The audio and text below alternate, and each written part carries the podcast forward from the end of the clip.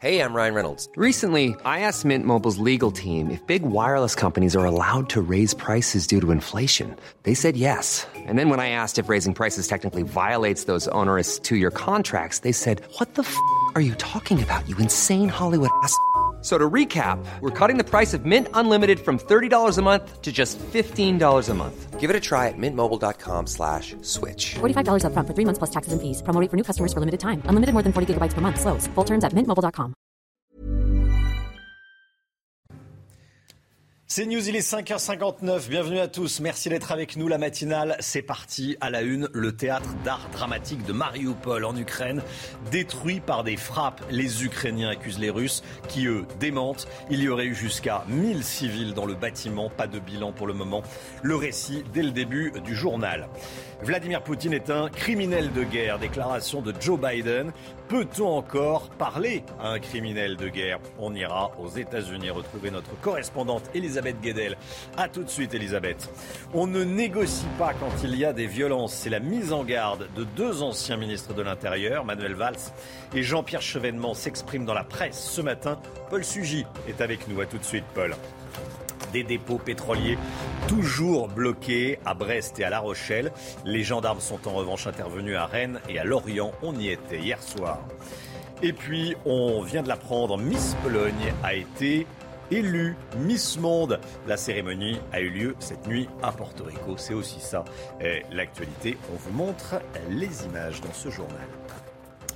Mais tout d'abord, cette actualité à, Mariupol, actualité dramatique dans le sud-est de l'Ukraine. Un missile a détruit un théâtre. Les Ukrainiens accusent les Russes qui démentent. Selon la municipalité, plus d'un millier de personnes avaient trouvé refuge dans ce théâtre. Voici les images. L'entrée de l'abri serait actuellement bloquée par des débris. Aucun bilan n'a été communiqué pour le moment. Les toutes dernières informations avec Vincent Farandège. Détruit. Du théâtre de la ville de Mariupol, il ne reste que des décombres. Le président ukrainien accuse l'armée russe. Dans la ville assiégée de Mariupol, l'aviation russe a délibérément largué une bombe sur un théâtre du centre. Des centaines de personnes s'y cachaient, le bâtiment est détruit et le bilan inconnu. J'ai le cœur brisé par les actes de la Russie contre mon peuple.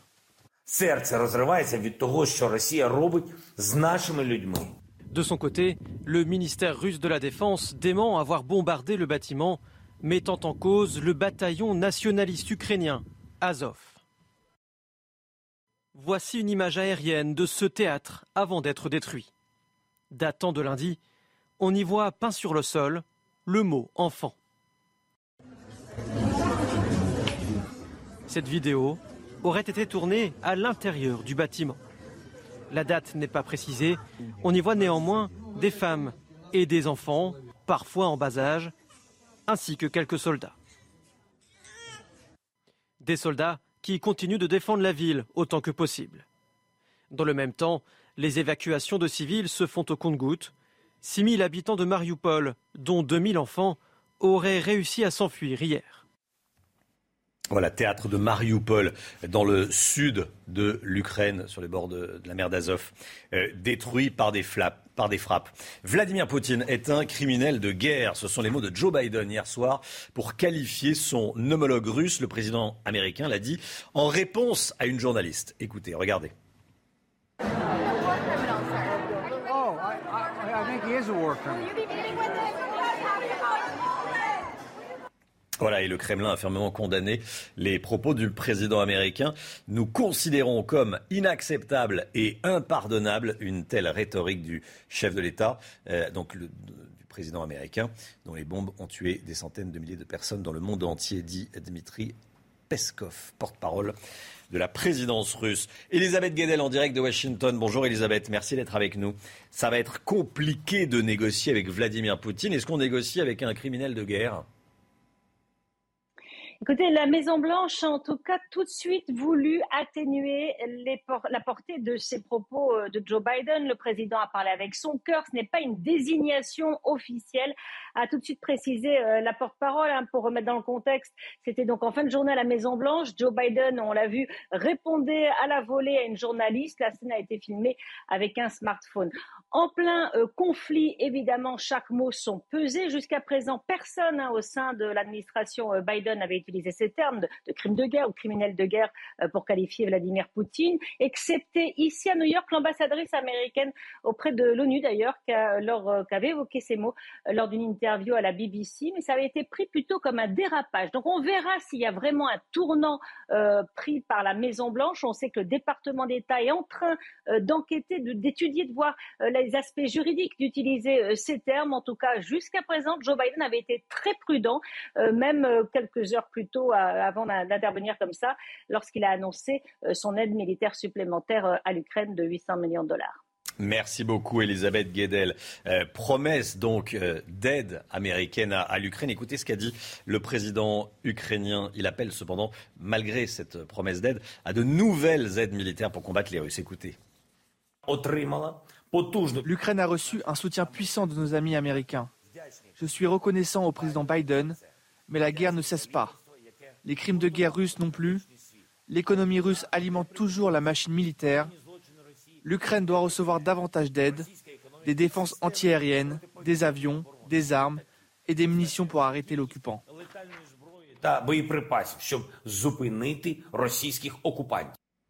Voilà, et puis Marine Le Pen était face à Baba hier soir sur euh, C8 avec Cyril Hanouna. Parmi ses contradicteurs, le candidat écologiste Yannick Jadot. Il était euh, donc sur le plateau de Cyril Hanouna.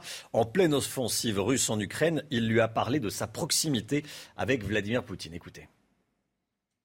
En 2017, quand vous avez fait votre campagne, il y a cinq ans, vous étiez financé par euh, les Russes, par Poutine. Vous avez, en récompense notamment, euh, du soutien que vous aviez apporté à Vladimir Poutine dans l'annexion de la Crimée.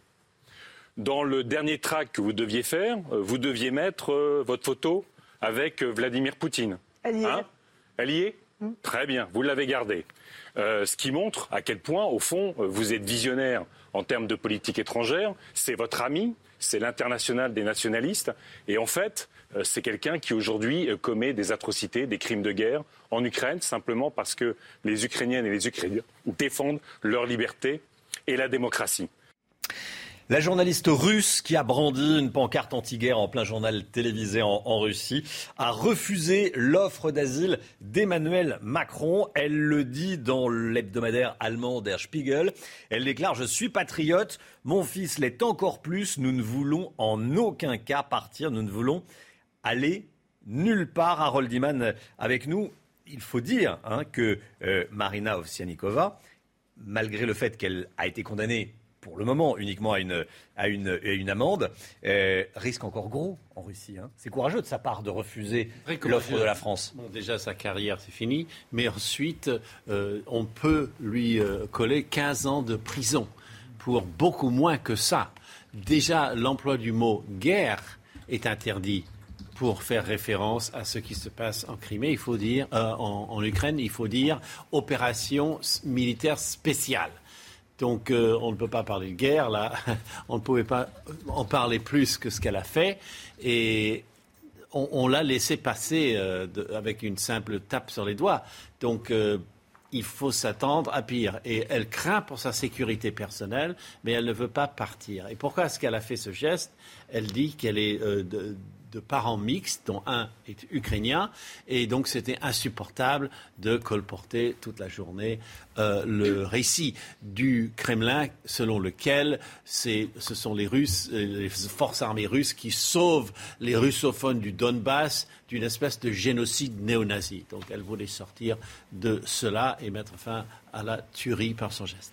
Harold Lehmann, merci beaucoup Harold. La Corse, Gérald Darmanin tente l'apaisement en Corse pour son deuxième jour de déplacement. Il se rendra tout à l'heure à la brigade de gendarmerie de Porto Vecchio. Hier, au cœur des débats avec les élus, la possible autonomie de l'île, Chana. Hein. Gérald Darmanin a été très clair. Elle ne sera envisageable qu'en cas de retour au calme. Toutes les dernières informations avec notre correspondante en Corse, Christina Luzzi. Gérald Darmanin a démarré hier une visite de deux jours en Corse. Le but de ce déplacement, faire revenir le calme dans l'île et ouvrir un nouveau cycle de discussion avec l'exécutif insulaire. Le ministre de l'Intérieur a débuté sa visite sur l'île par Ajaccio, en Corse du Sud, avec une série de réunions dans les locaux de la collectivité de Corse. Il se rendra aujourd'hui à la brigade de gendarmerie de Porto Vecchio avant de terminer par une halte à Bastia. Au cœur des discussions hier, la question du rapprochement des prisonniers politiques, voire de leur libération. Sur ce premier point, Gérald Darmanin a rappelé que le gouvernement avait levé le statut de DPS d'Ivan Colonne, de Pierre Alessandri et d'Alain Ferrandi. Concernant le rapprochement, il a parlé du temps judiciaire. Sur la reconnaissance du peuple corse et l'autonomie possible de la Corse à moyen terme, le ministre de l'Intérieur a affirmé vouloir poursuivre les discussions sur une évolution institutionnelle, mais avec un préalable sur ces deux points, le retour du calme sur l'île.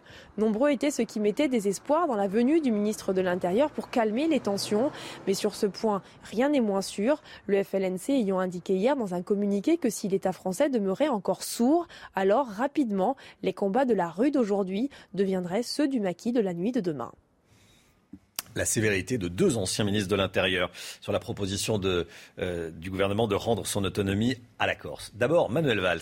Regardez ce qu'il dit ce matin dans Aujourd'hui en France, Le Parisien. On ne peut pas dialoguer dans un climat de violence. Le retour au calme est donc un préalable. On ne pourra jamais céder sur des revendications qui mettraient en cause notre unité. Et puis, Jean-Pierre Chevènement s'exprime dans les colonnes de l'opinion ce matin. Il dit L'État arbitre en faveur des nationalistes corses dont il a peur. L'ancien ministre de l'Intérieur qui s'interroge Est-ce l'intérêt de la France de voir s'ériger une île mafieuse, lieu de tous les trafics? Euh, Paul Sugy, il y a un front qui est en train de se lever pour euh, dire non à l'autonomie, l'indépendance de la Corse. Hein. Je pense qu'il y a vraiment deux choses. D'une part, effectivement, la question de l'autonomie, elle divise beaucoup. Euh, il s'agirait de savoir exactement quels seraient les contours de ce qui se constituerait au fond le cinquième statut en l'espace d'une quarantaine d'années hein, pour la Corse. Euh, il y a beaucoup de questions qui sont sur la table. Est-ce que ce sera un statut qui ira jusqu'à celui, par exemple, dont bénéficie la Polynésie française, etc. Et là, évidemment, bah, euh, au sein de euh, ceux qui s'intéressent à la chose publique, elle est partisan plutôt d'une solution jacobine qui consisterait donc à ne pas céder aux autonomistes au nom de l'indivisibilité de l'unité de l'État, et puis ceux, au contraire, qui prennent en compte des réalités locales qui s'expriment depuis longtemps en Corse et qui ne sont pas toutes inaudibles. Bon, il y a des arguments pour et des arguments contre. En tous les cas, il y a un constat qui s'impose, Romain, c'est que euh, l'État, cette fois-ci, a cédé dans un aveu de faiblesse très cruel à la pression euh, d'une toute petite frange euh, d'excités qui ne sont même pas maîtrisés réellement par les leaders autonomistes de l'île, lesquels étaient d'ailleurs les premiers à être surpris de la rapidité avec laquelle Gérald Darmanin a prononcé le mot autonomie. Hein. Il y a quasiment eu un, une accélération presque inespérée pour, pour ces élus. Et donc là, pour le coup, vraiment la situation interroge. On a l'impression, si vous voulez, que euh, et d'ailleurs c'est euh, pas seulement moi qui le dis, c'est un des proches aussi de l'exécutif qui le dit dans, le Figaro, euh, partie de notre envoyé spécial sur place. C'est comme si un joueur de poker arrivait et montrait son jeu au début de la partie, avant même de commencer à, bluffer, si vous voulez. Donc il y a quelque chose de quasiment incompréhensible à voir le ministre arriver à céder très rapidement à des revendications, alors même que la ville était sous le feu des cocktails Molotov quelques jours plus tôt. C'est à mon avis très naïf de penser qu'on va calmer euh, seulement comme ça la, pression des, autonomistes. Et en tous les cas, euh, quoi qu'il en soit, c'est se destiner à être à la remorque des revendications des plus excités ou des plus agités de l'île. Peut-être que l'objectif, c'est de calmer euh, les choses pendant quelques semaines, le temps que l'élection présidentielle se déroule. Oui, alors effectivement, c'est certain qu'il y a un enjeu électoraliste. De toute façon, le canard enchaîné avait un peu grillé l'exécutif avant même que le mot sorte officiellement, puisqu'il disait qu'effectivement, ça faisait partie de euh, ce qui pouvait être euh, négocié entre l'exécutif et les Corses euh, dans le en, vue d'un ralliement présidentiel. Mais on va les calmer jusqu'à combien de temps? Jusqu'à ce que la prochaine revendication apparaisse. Ce qu'on est en train de dire aux Corses, c'est que jeter des cocktails Molotov sur la préfecture, ça peut vous obtenir en trois ou quatre jours ce que des années de combat politique n'ont pas réussi à vous faire gagner. Êtes-vous favorable à l'indépendance de la Corse? Vous dites oui. À 42%, vous dites non à 57%. Euh, c'est le résultat euh, du sondage. Voilà, 1% ne se prononce pas. J'étais en train de faire le calcul. 57, 42. Euh, ça fait 99. Et 1% de NSP qui ne se prononce pas. 57% des Français contre l'indépendance de la Corse et 42 pour l'indépendance de la Corse. Est-ce que vous comprenez la volonté d'autonomie des Corsiens? On vous a posé la question. Je comprends quelquefois certaines, euh, certaines aspirations, on va dire, de ces territoires. Et je pense que certaines aspirations ne vont pas jusqu'à une indépendance complète. c'est une île que j'aime bien, donc j'ai pas envie qu'elle euh, qu'elle nous échappe, quoi. Mais après, c'est égoïste, donc si les Corses veulent absolument être indépendants. euh, Voilà. Bon, on n'a pas la fin de la phrase, mais on, on se demande. Voilà, on imagine qu'il hein, autonome. Autonome, oui, indépendance, autonomie. Bon, ce sont des concepts relativement flous pour le moment. Euh, les prix des carburants en France. On va faire le point ensemble sur les derniers chiffres. Ça continue de baisser, même si vous allez le voir, les prix restent toujours très hauts. 2,01 euros le litre de gasoil en moyenne, 2,01 euros le litre de samplon 95 en moyenne et 2,05 euros le samplon 98. Dans ce contexte, plusieurs barrages pétroliers, barrages de dépôts pétroliers, hein, bien sûr, se poursuivent à Brest et à La Rochelle. hein. Si les pêcheurs et les agriculteurs ont obtenu des avancées, les transporteurs et le BTP estiment qu'ils sont les grands oubliés du gouvernement. Jean-Michel Decaze et Michael Chailloux. On a frôlé l'affrontement au dépôt pétrolier de Verne-sur-Sèche, près de Rennes. Deux heures après les annonces de Jean Castex, 200 gendarmes et policiers étaient sur place pour faire évacuer. On va crever de faim demain, on va crever de faim. C'est ce qui va arriver. Eh oui, on va crever de faim, vous allez voir. Les dispositions pour le secteur du BTP. Après la conférence de presse du Premier ministre, le BTP estime que le compte n'y est pas. Il réclamait le gel des taxes sur le carburant, un retour à 1,40€ le litre. Les 15 centimes de rabais promis par l'État ne changent rien, estiment les représentants du secteur. Les marins pêcheurs ont tapé fort, hein. Ah, ils, ont été ca- ils ont brûlé des pneus, ils ont fait des choses. Qu'est-ce qui est arrivé? On leur a donné 35 centimes du litre. hein. Et nous, on donne quoi? On donne 15 centimes du litre. hein. Et un report de charge. C'est quoi le report de charge? C'est de la merde. C'est de la merde. Les charges, on va bien les payer un jour. agriculteurs ont eu, les transporteurs, tout ce qui est BTP. hein, euh, je pense à mes confrères qui, qui sont avec leurs engins de chantier, ils n'ont rien. Les entrepreneurs du BTP lèvent le camp dans la soirée. Des négociations doivent s'ouvrir dans la semaine. Voilà, des dépôts pétroliers euh, encore bloqués dans, certaines villes où il y a des, pas de pénurie, hein, mais des personnes qui euh, vont faire leur plein. Et forcément, ça crée des, tensions dans certaines stations-service. Il est 6h15. Tout de suite, c'est le point info avec Chanel Housteau. Le théâtre d'art dramatique de Mariupol détruit par des frappes. Les Ukrainiens accusent les Russes qui démentent. Il y aurait eu jusqu'à 1000 civils réfugiés dans le bâtiment. L'entrée de l'abri est actuellement bloquée par des débris. Aucun bilan n'a été communiqué pour le moment. Vladimir Poutine est un criminel de guerre. Ce sont les mots de Joe Biden pour qualifier son homologue russe. Des propos du président américain dénoncés par le Kremlin qui les juge inacceptables et impardonnables. Puis 42% d'entre vous sont favorables à la dépendance de la Corse. C'est le résultat du dernier sondage CSA pour CNews, un chiffre qui monte à 47% chez les 18-24 ans. La gauche radicale approuve l'indépendance de la Corse à 53% et l'extrême droite à 51%. Allez, une image un peu plus souriante pour une information un peu plus souriante. Miss Monde 2021. Voilà, c'est la Miss Monde de l'année dernière qui est élue aujourd'hui. Miss Monde 2021.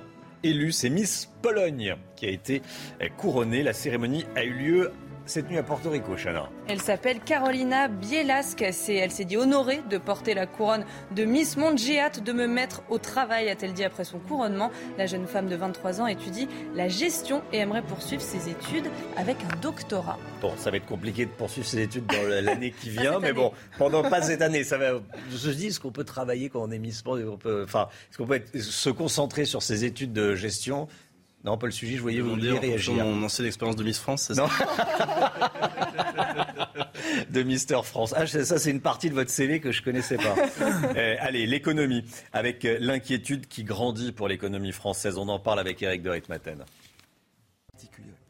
Malgré le plan de soutien, la croissance pourrait en prendre un coup. C'est ce que vous nous dites ce matin, Eric de Ritmaten. Vous avez d'ailleurs le chiffre de l'INSEE, Eric. hein. Oui, l'INSEE a publié hier sa, toute dernière euh, prévision hein, donc pour euh, l'année 2022. Alors, c'est vrai que tout allait mieux, les choses euh, s'arrangeaient, on sortait du Covid, on se disait tiens voilà la confiance revient. Eh bien les chiffres tombent petit à petit. L'INSEE déjà s'inquiète pour la croissance de la France. Alors on parle d'un point de perdu pour la croissance si bien sûr la situation continue et se dégrade et que le pétrole reste à un niveau élevé. Un point, ça vous dit rien? Ben, Je vais vous dire, ça fait 20 milliards euh, d'euros de perte de création de richesse. C'est ça, un point de PIB. Donc ce n'est pas négligeable. Ensuite, eh bien, l'INSEE dit que les Français redeviennent inquiets alors qu'ils étaient plutôt euh, positif. Euh, les patrons deviennent moroses, ils ont une perspective d'activité économique plus faible que ce qu'elle était.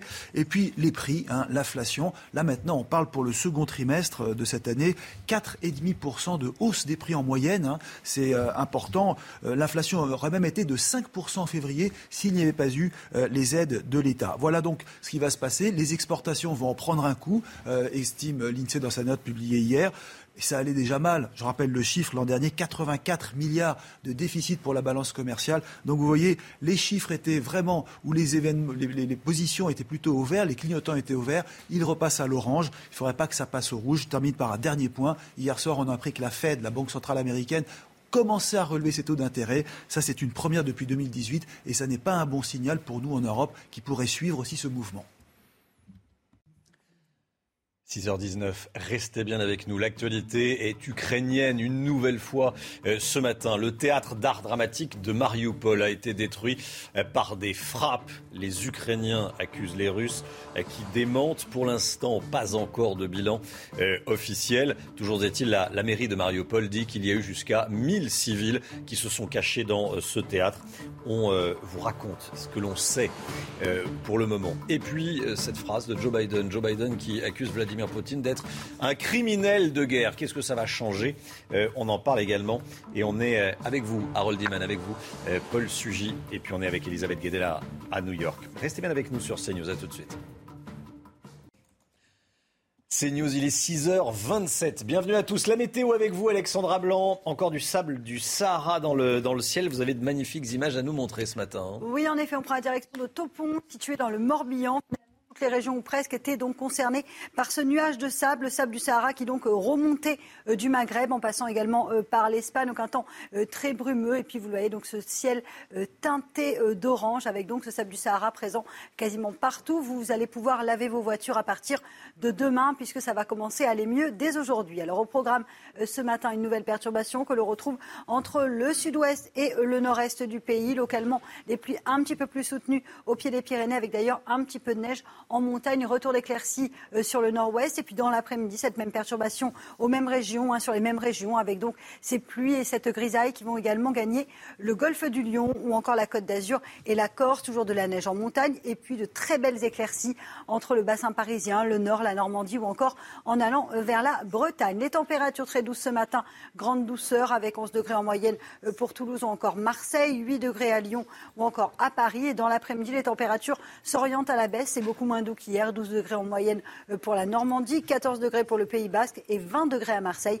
Vraiment un air de printemps à Marseille malgré le retour des nuages. Suite du programme, perturbations, temps mitigé pour votre week-end notamment euh, dans le sud et des températures qui restent plutôt douces pour la saison.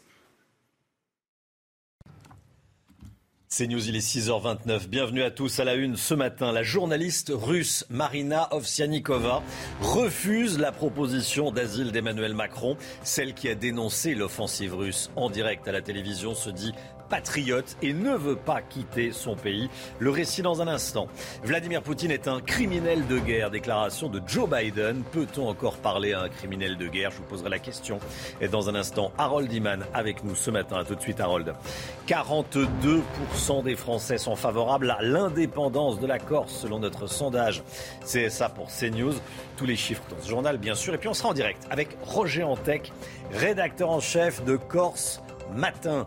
A tout de suite, Roger Antec. Merci d'être avec nous. Et puis des dépôts pétroliers toujours bloqués à Brest et à La Rochelle. Les gendarmes sont en revanche intervenus à Rennes et Lorient pour débloquer ces dépôts.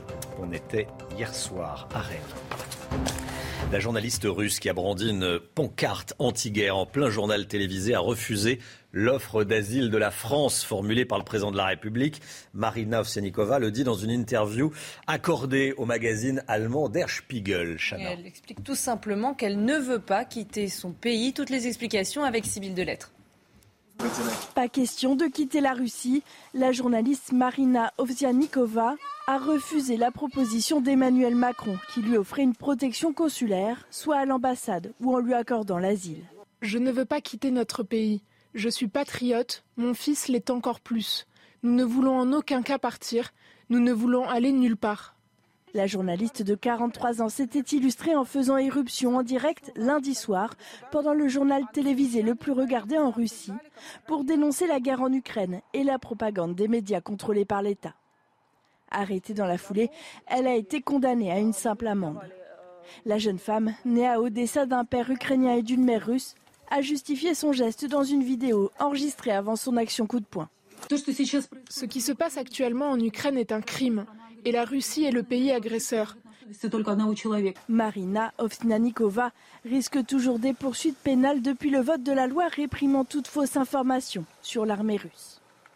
À Mariupol, dans le sud-est de l'Ukraine, un missile a détruit le théâtre d'art dramatique de la ville. Les Ukrainiens accusent les Russes qui démentent. Selon la municipalité, plus d'un millier de personnes avaient trouvé refuge dans ce théâtre, Chana. L'entrée de l'abri est actuellement bloquée par des débris. Aucun bilan n'a été communiqué pour le moment. Écoutez la réaction de Volodymyr Zelensky.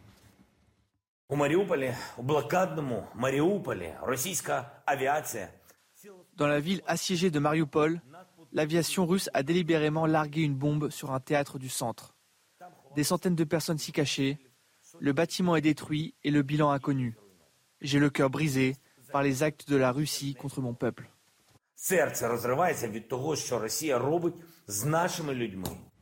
Vladimir Poutine est un criminel de guerre. Ce sont les mots de Joe Biden prononcés hier soir pour qualifier son homologue russe. Le président américain l'a dit, écoutez, en réponse à une journaliste.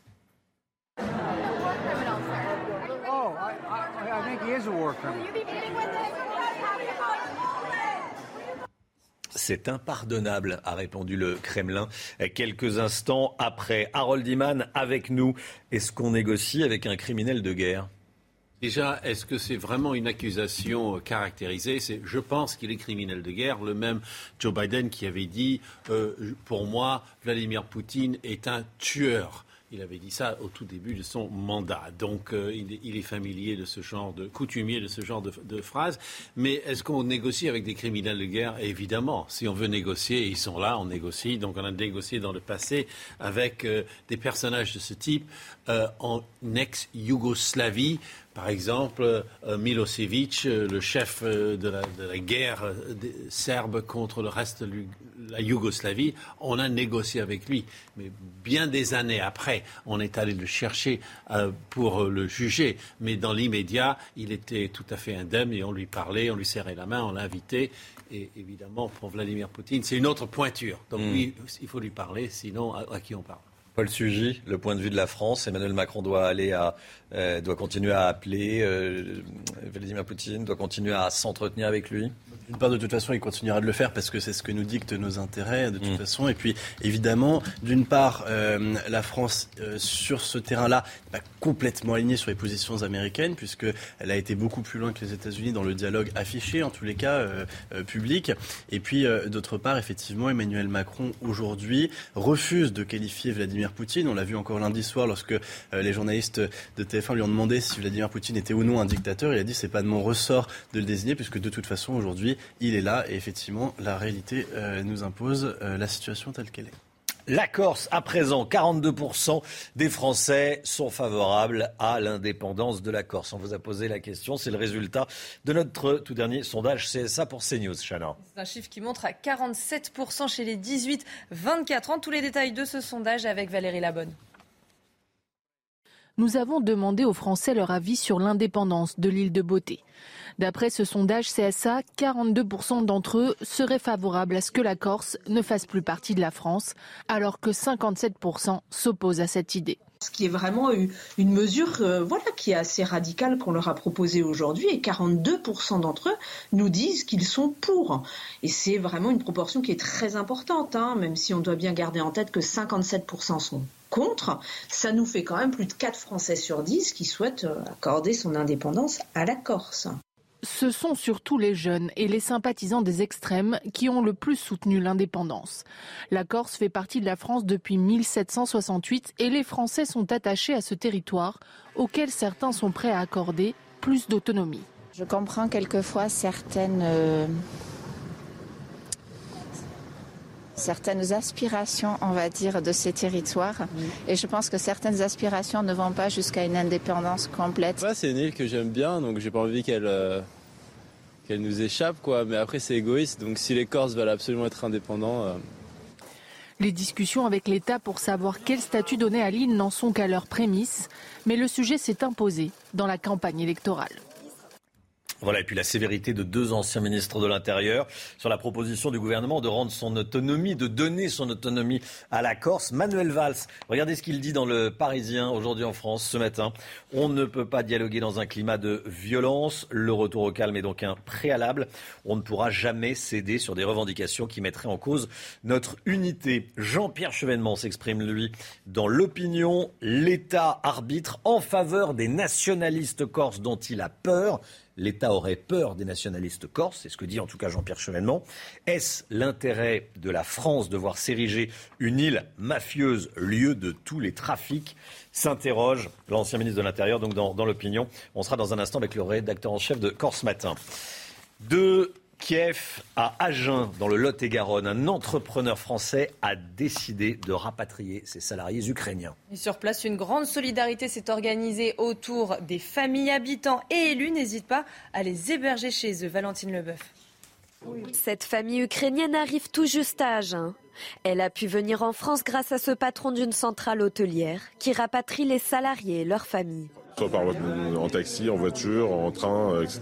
Et puis ensuite, on les a fait passer euh, majoritairement en Pologne. Et ensuite, on est en train de les relocaliser euh, petit groupe par petit groupe dans le sud-ouest. La famille va être logée à 20 km d'Agen dans la résidence secondaire d'un couple de retraités. Pour Francis, les hébergés étaient une évidence. On a raisonné en se disant que cette maison était fermée encore quelques mois et qu'on pouvait la mettre à disposition des réfugiés qui pouvaient se présenter. Ces réfugiés ont tout quitté du jour au lendemain. S'ils sont soulagés de se sentir enfin en sécurité, être loin de leur pays est encore douloureux. C'est très dur ce que l'on vit. Quand on a compris qu'on ne pourrait pas rester en Ukraine, ça a été très difficile. C'est angoissant de laisser derrière nous des proches et des amis. Ce lycéen attend avec impatience la fin de la guerre pour pouvoir rentrer chez lui. Au total, 130 personnes ont été rapatriées grâce au patron de la société. 3 millions de réfugiés ont quitté l'Ukraine depuis le début de la guerre. C'est la plus grande crise migratoire en Europe depuis la Seconde Guerre mondiale. Parmi eux, essentiellement des femmes et des enfants. Autant de cibles potentielles pour des groupes de trafiquants qui tentent de profiter de la situation. Toutes les explications avec Corotin Brio et Martin Cohen. Elles viennent à peine d'échapper à l'enfer, mais elles ne sont pas encore à l'abri du danger. En Pologne, en Moldavie, en Roumanie, ces femmes ukrainiennes arrivent seules ou avec leurs enfants les hommes ayant été mobilisés pour combattre en Ukraine. Et dans ces camps, le même message leur est adressé. Restez sur vos gardes et ne faites confiance à personne. Ce Français, qui a tout quitté pour venir en aide aux réfugiés, témoigne de la méfiance de ces femmes. Il y avait une femme qui n'avait pas d'argent. Je lui ai remis euh, deux billets de 50 euros. Elle a refusé à titre indicatif.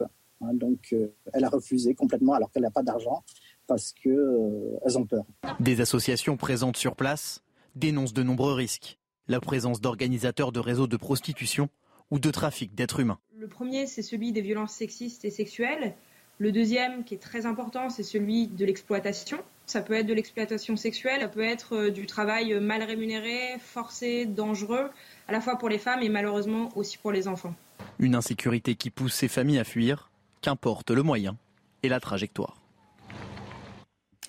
Les prix des carburants en France ont fait le point. Vous savez, on, parle beaucoup du, prix de l'essence euh, dans la matinale. Ça continue de baisser, mais ça reste euh, extrêmement élevé. 2,01 euros le litre de gasoil en moyenne.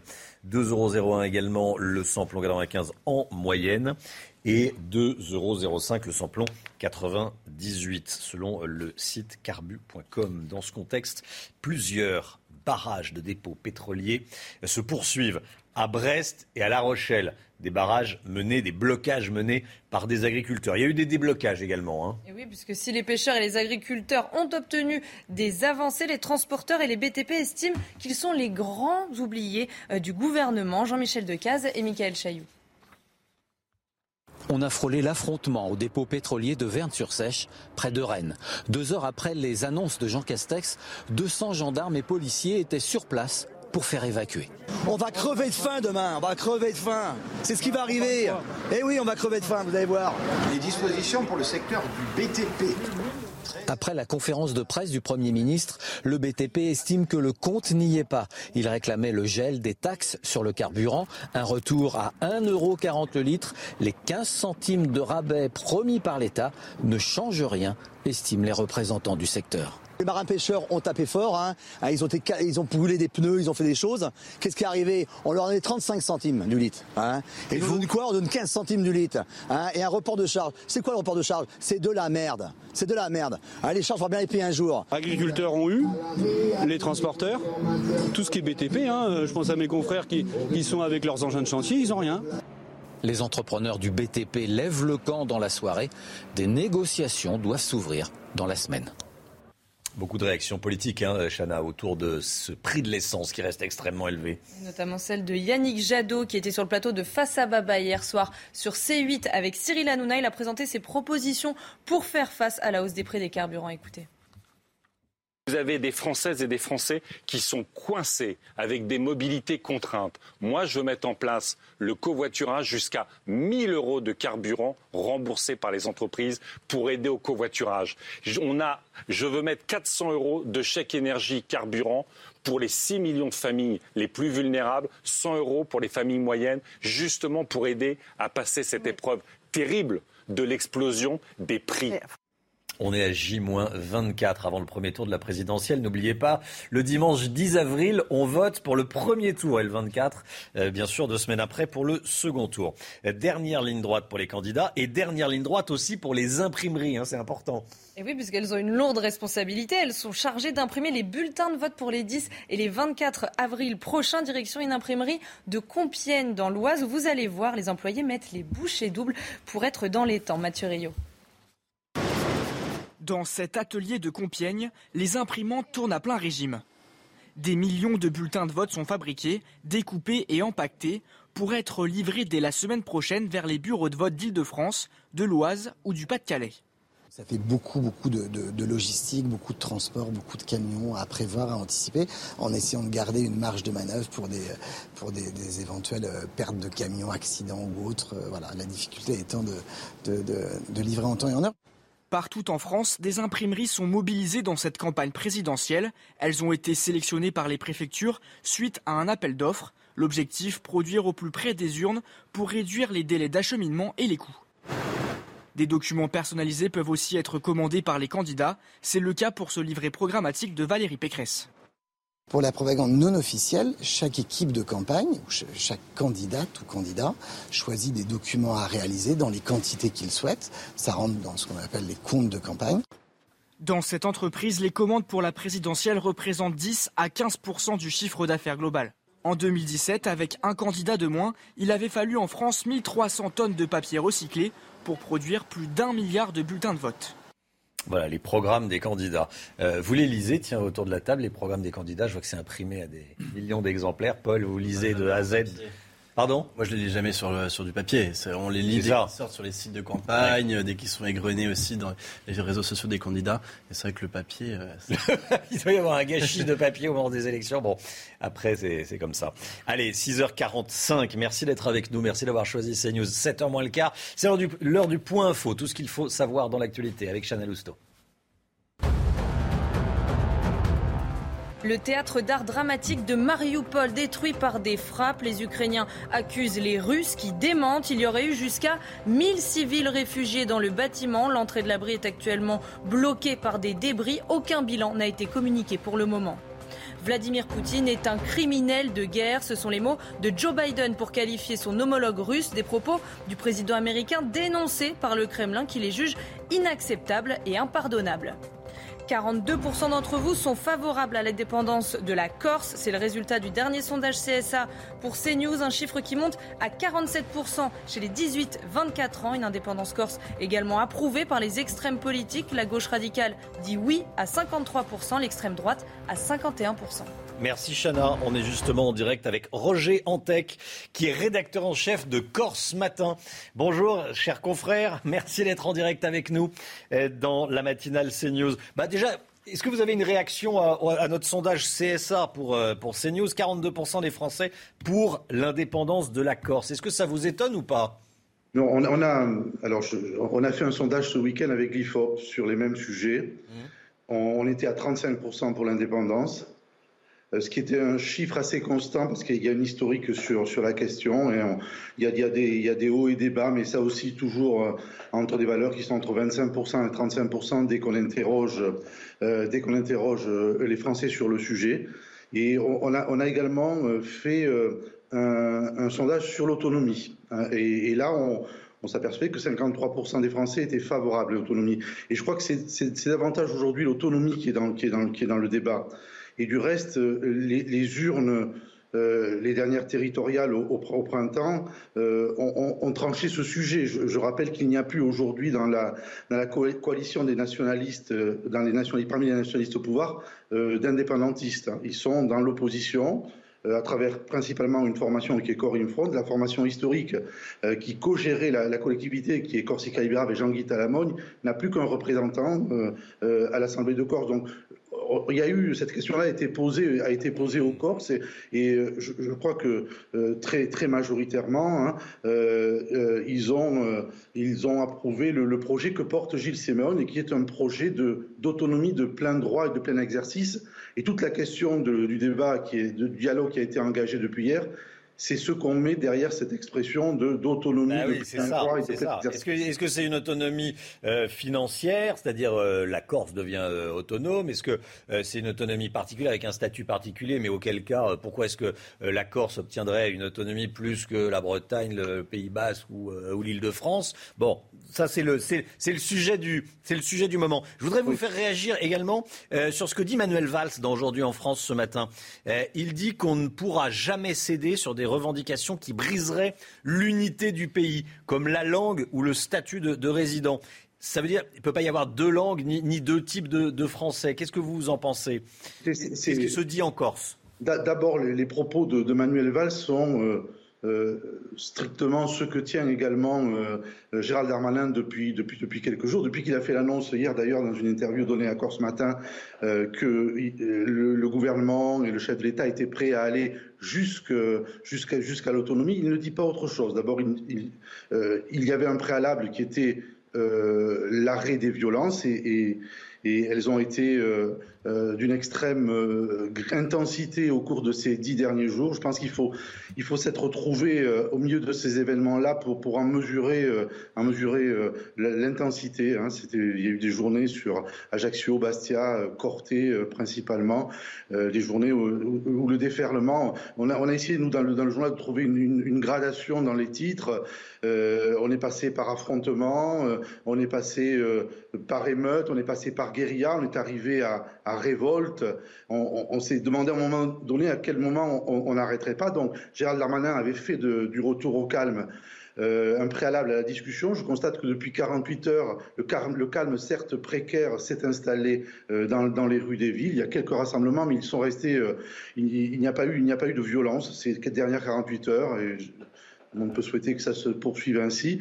Et Gérald Darmanin, sur les questions de, du peuple corse, de la co-officialité de la langue, il parle davantage de bilinguisme ou du statut de résident, et là il est question de, de, de, spéculation foncière, euh, tient, le même discours que, que, que Manuel Valls, mais cherche à trouver euh, un, chemin pour euh, apporter des réponses sur ces questions-là. La langue, c'est une question qui est, importante, qui est, qui est peut-être symbolique pour certains, mais qui est importante, euh, importante ici. Et la spéculation foncière, c'est une, une réalité que vivent les Corses, se loger, et en particulier pour cette jeunesse qu'on a vue dans la rue, c'est une question qu'il faut qu'il faudra régler. À laquelle il faut, il faut répondre. Dans d'autres régions également, hein, c'est vrai en Corse, bien sûr, c'est vrai en fait sur beaucoup de, de littoraux parce que les, prix montent. Merci beaucoup, Roger Antec. Pardon, sur le foncier, je voudrais apporter une précision. en deux secondes, parce que là, on est, c'est vraiment terminé, mais dites-nous en deux secondes. Non, je voulais dire que Gérald Darmanin avait fait le constat que 40% des résidences en Corse étaient des résidences secondaires, et en particulier sur le littoral, qui sont les zones les plus peuplées, où, le chiffre est, bien supérieur. Parce que l'île est magnifique et forcément, il y a plein de gens qui ont envie d'aller passer des vacances chez vous. Merci beaucoup. Merci, euh, Roger Antec. Merci d'avoir été en direct avec nous ce matin dans la matinale CNews. Il est 6h50. Restez bien euh, sur CNews. On va parler évidemment dès le début du journal de, de 7h de ce qui s'est passé à Mariupol, un théâtre détruit. Il y aurait eu jusqu'à 1000 civils euh, qui se sont réfugiés dans ce théâtre. Pas de bilan pour le moment. Voilà ce que c'est la, la dernière information. Et puis il y a également cette déclaration de Joe Biden qui dit que Vladimir Poutine est un criminel de guerre. On en parle ce matin dans la matinale. Restez bien avec nous sur CNews. À tout de suite. Rendez-vous avec Jean-Marc Morandini dans Morandini Live du lundi au vendredi de 10h30 à midi. C'est News 6h57, la météo. Je prédis des embouteillages dans les stations de lavage de ah voitures ce week-end, Alexandra.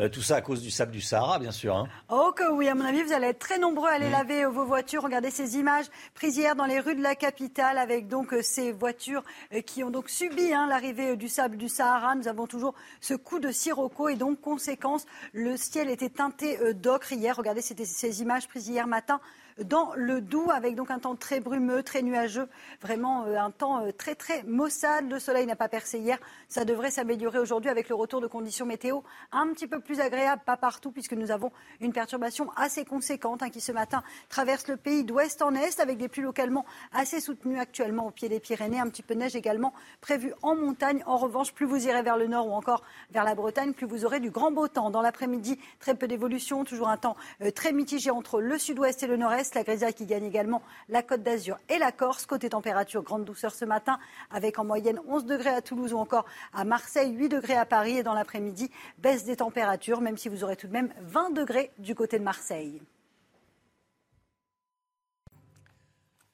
C'est News, il est 6h59. Bienvenue à tous. Merci d'être avec nous en ce jeudi 17 mars. À la une ce matin, le théâtre d'art dramatique de Mariupol, détruit par des frappes. Les Ukrainiens accusent les Russes qui démentent. Il y aurait eu jusqu'à 1000 civils dans le bâtiment. Pas de bilan pour le moment, le récit dès le début du journal. Vladimir Poutine est un criminel de guerre. Déclaration de Joe Biden. Peut-on encore parler à un criminel de guerre? On fera le point avec notre correspondante Elisabeth Guedel. On ne négocie pas quand il y a des violences c'est la mise en garde de deux anciens ministres de l'Intérieur. Manuel Valls et Jean-Pierre Chevènement s'expriment dans la presse ce matin. Des dépôts pétroliers toujours bloqués à Brest et à La Rochelle.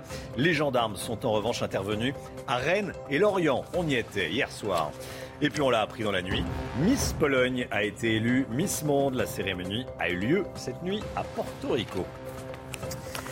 À Mariupol, dans le sud-est de l'Ukraine, un missile a détruit le théâtre d'art dramatique de la ville. Les Ukrainiens accusent les Russes qui, eux, démentent.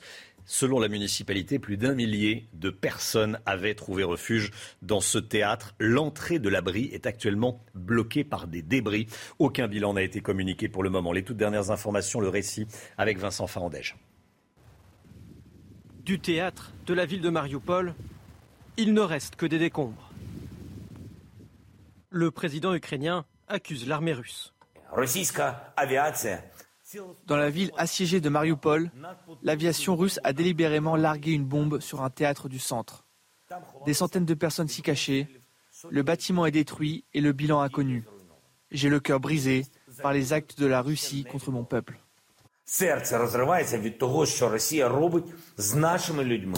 De son côté, le ministère russe de la Défense dément avoir bombardé le bâtiment mettant en cause le bataillon nationaliste ukrainien Azov.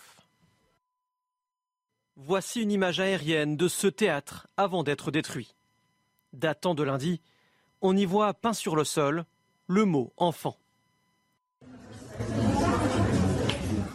Cette vidéo aurait été tournée à l'intérieur du bâtiment. La date n'est pas précisée. On y voit néanmoins des femmes et des enfants, parfois en bas âge, ainsi que quelques soldats. Des soldats qui continuent de défendre la ville autant que possible. Selon les médias ukrainiens, ce char russe a été abattu à Mariupol par le bataillon Azov. Vladimir Poutine est un criminel de guerre. C'est Joe Biden euh, qui l'a déclaré hier soir pour. Euh, il a utilisé cette expression pour qualifier son homologue russe. Il répondait à la question d'une journaliste. Regardez. Oh, I, think he is a war le Kremlin a fermement condamné ces propos de Joe Biden. regardez ce qu'a dit le porte-parole de la présidence russe. Nous considérons comme inacceptable et impardonnable une telle rhétorique du chef de l'État américain dont les bombes ont tué des centaines de milliers de personnes dans le monde entier. Alors est-ce qu'on peut toujours négocier avec un criminel de guerre? On voit ça avec notre correspondante aux États-Unis, Elisabeth Guedel.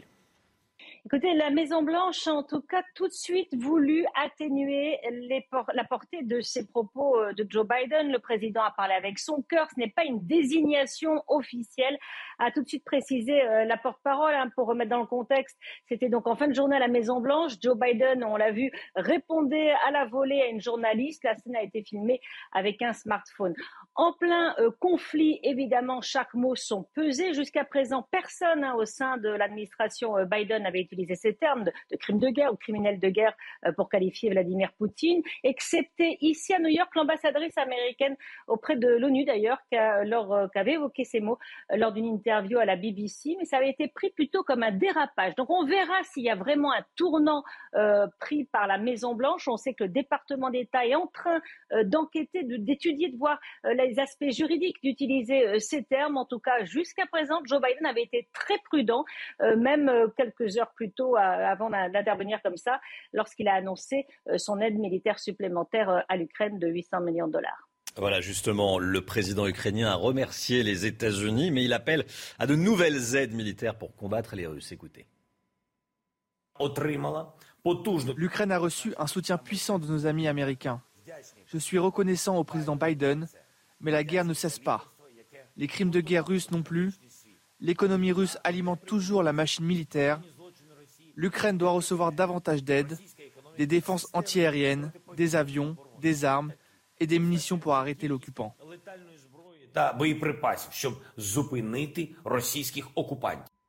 La journaliste russe qui a brandi une pancarte anti-guerre en plein journal à la télévision d'État russe, a refusé l'offre d'asile d'Emmanuel Macron.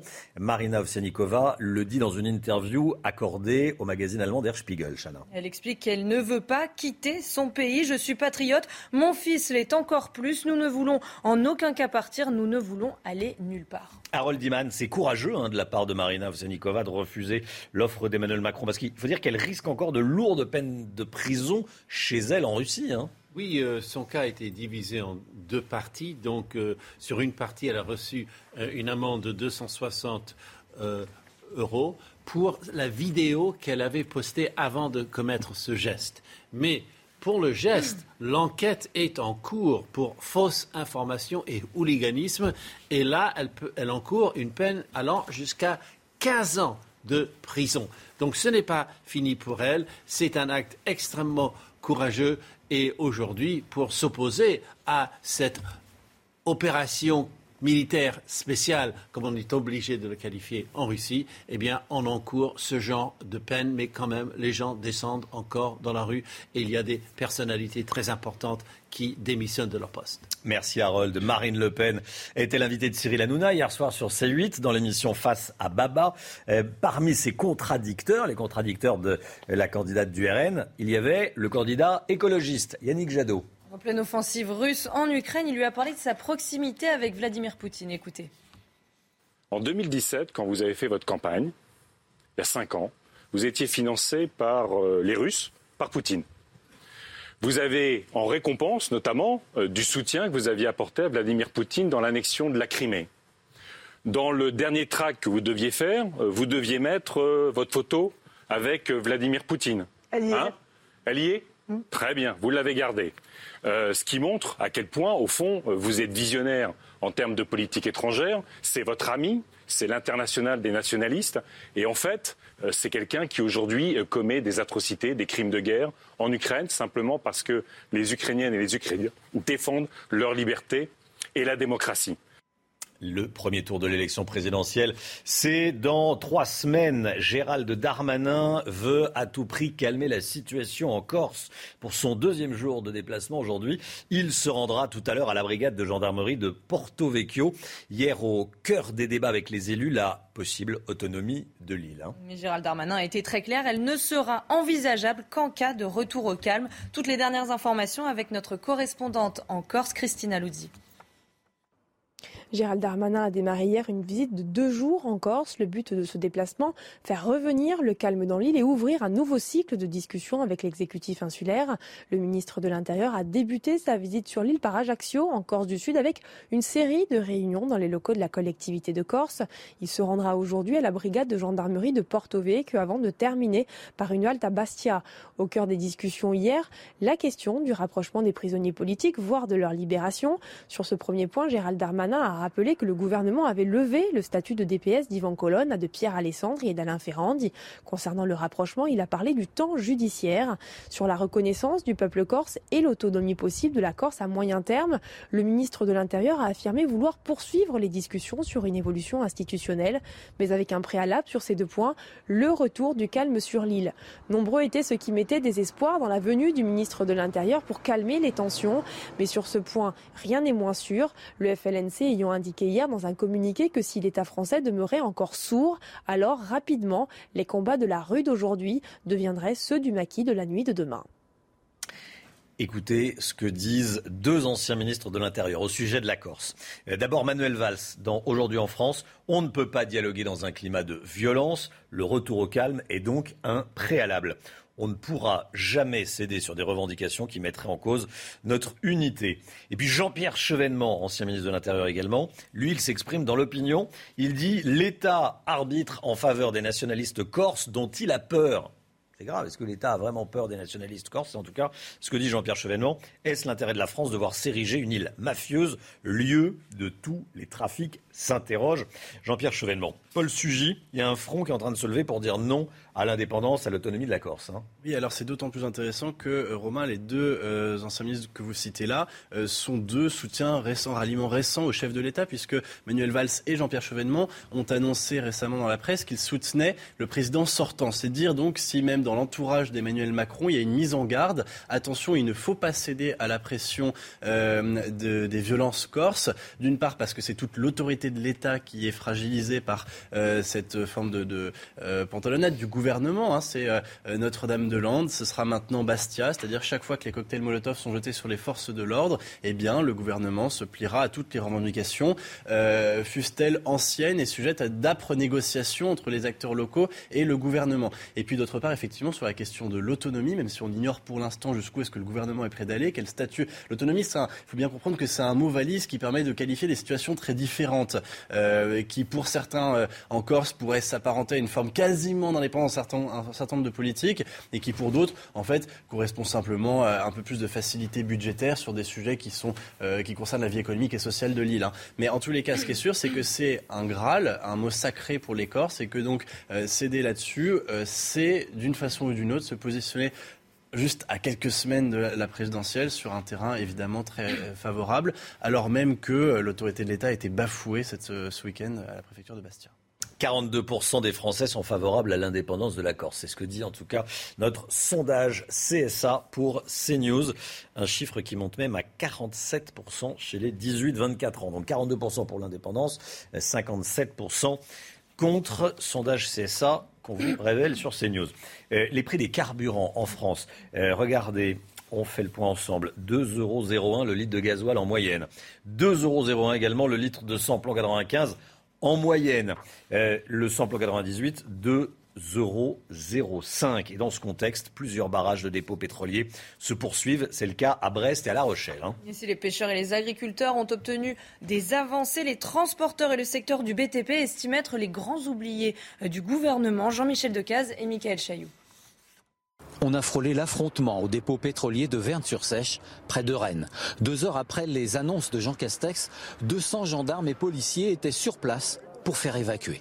On va crever de faim demain, on va crever de faim. C'est ce qui va arriver. Eh oui, on va crever de faim, vous allez voir.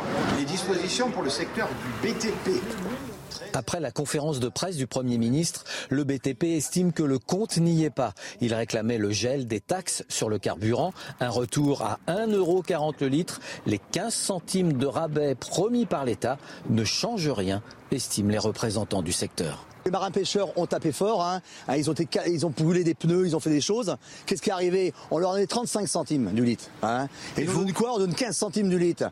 Et un report de charge. C'est quoi le report de charge? C'est de la merde. C'est de la merde. les charges, vont bien les payer un jour. Agriculteurs ont eu, les transporteurs, tout ce qui est BTP. Je pense à mes confrères qui, qui sont avec leurs engins de chantier, ils n'ont rien. Les entrepreneurs du BTP lèvent le camp dans la soirée. Des négociations doivent s'ouvrir dans la semaine. De Kiev à Agen, dans le Lot-et-Garonne, un entrepreneur français a décidé de rapatrier ses salariés ukrainiens.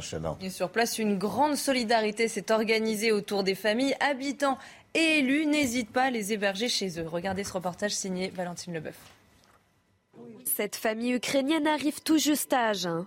Elle a pu venir en France grâce à ce patron d'une centrale hôtelière qui rapatrie les salariés et leurs familles soit par, en taxi, en voiture, en train, euh, etc. Et puis ensuite, on les a fait passer euh, majoritairement en Pologne. Et ensuite, on est en train de les relocaliser euh, petit groupe par petit groupe dans le sud-ouest. La famille va être logée à 20 km d'Agen dans la résidence secondaire d'un couple de retraités.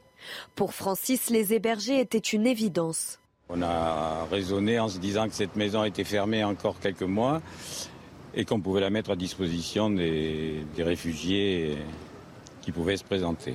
Ces réfugiés ont tout quitté du jour au lendemain. S'ils sont soulagés de se sentir enfin en sécurité, être loin de leur pays est encore douloureux. C'est très dur ce que l'on vit.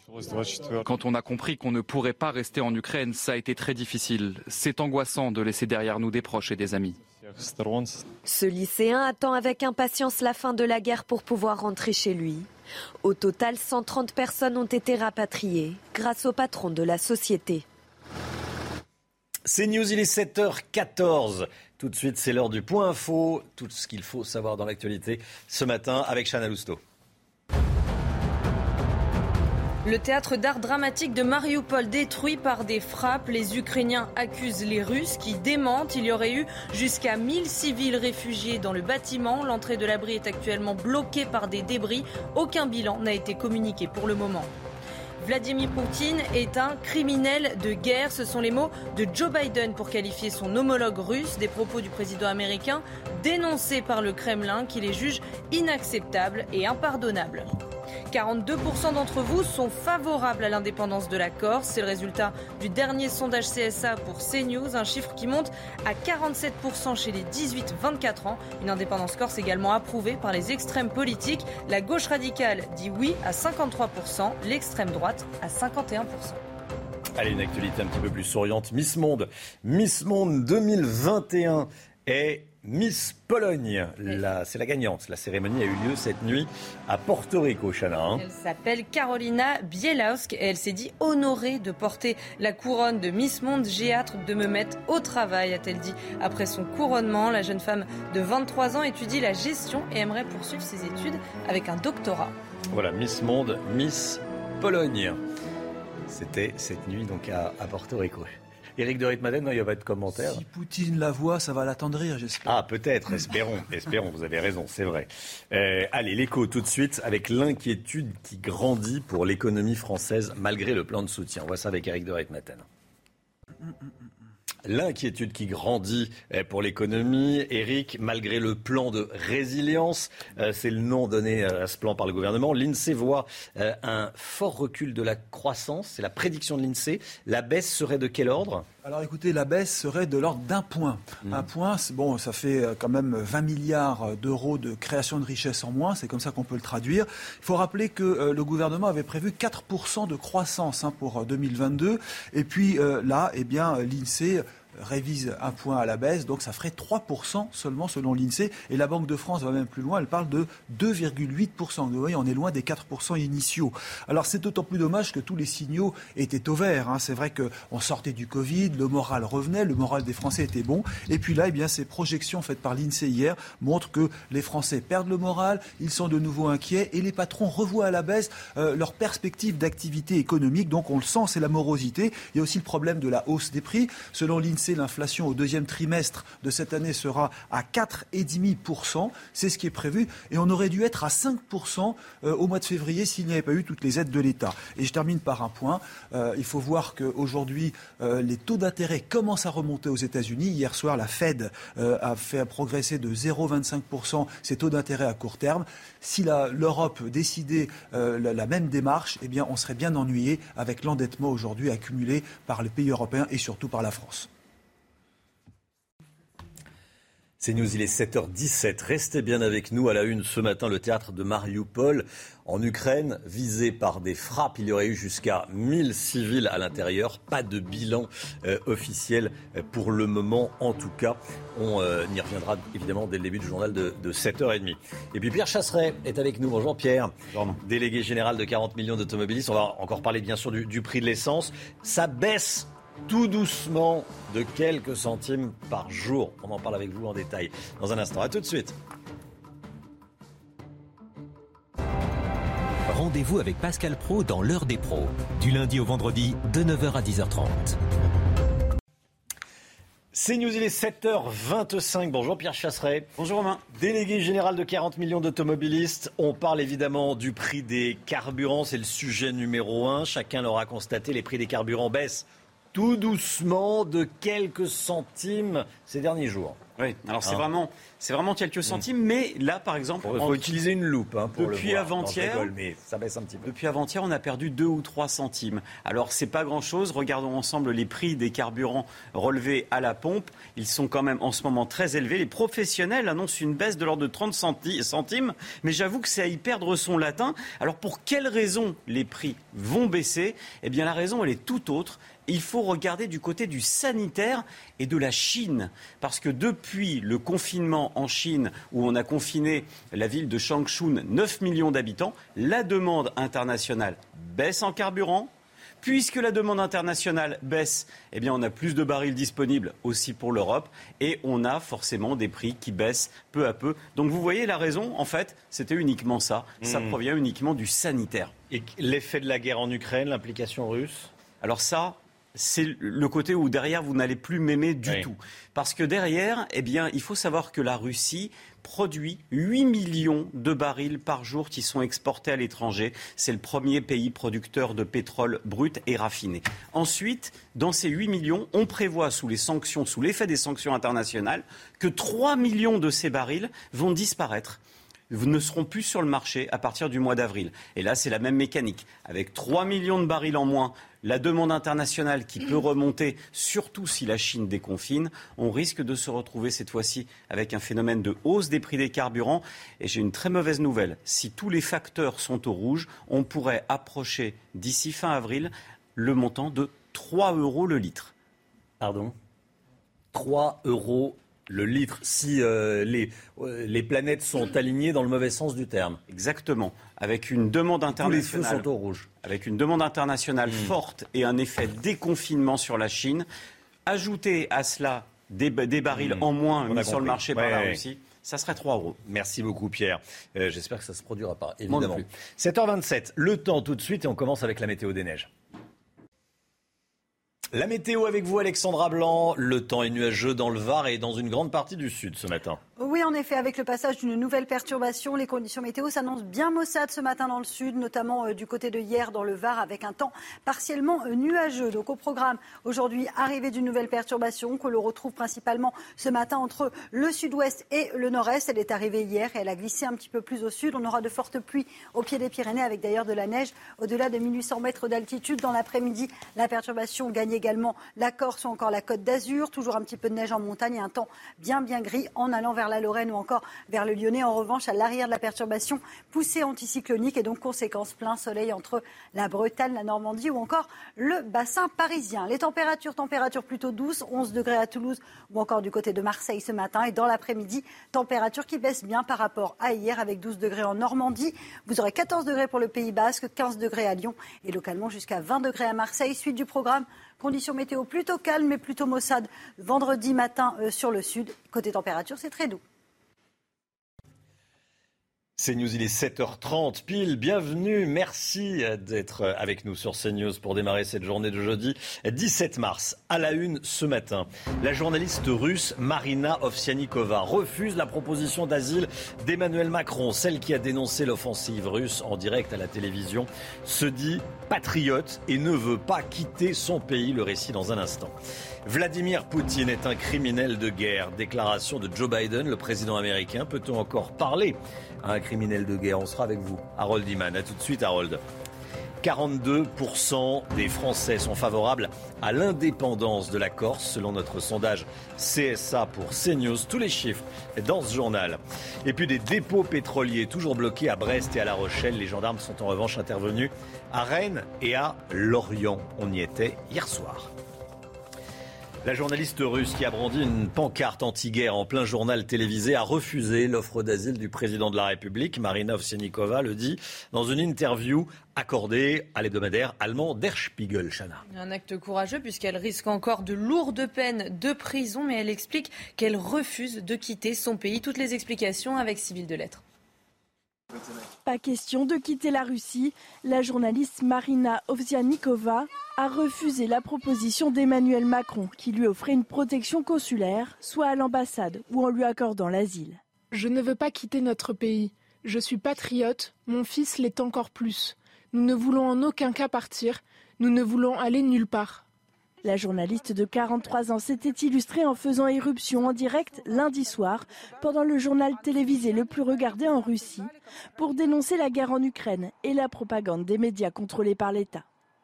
Arrêtée dans la foulée, elle a été condamnée à une simple amende. La jeune femme, née à Odessa d'un père ukrainien et d'une mère russe, a justifié son geste dans une vidéo enregistrée avant son action coup de poing. Ce qui se passe actuellement en Ukraine est un crime et la Russie est le pays agresseur.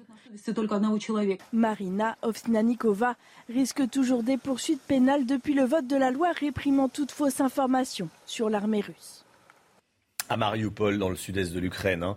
Eh, un missile a détruit le théâtre d'art dramatique de la ville. Les Ukrainiens accusent les Russes qui démentent. Selon la municipalité de Mariupol, plus d'un millier de personnes avaient trouvé refuge dans ce théâtre. Pour l'instant, il n'y a pas de bilan. Aucun bilan n'a été communiqué pour le moment.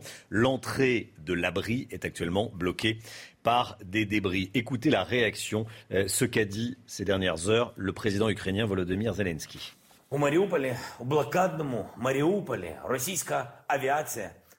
Dans la ville assiégée de Mariupol, l'aviation russe a délibérément largué une bombe sur un théâtre du centre. Des centaines de personnes s'y cachaient, le bâtiment est détruit et le bilan inconnu.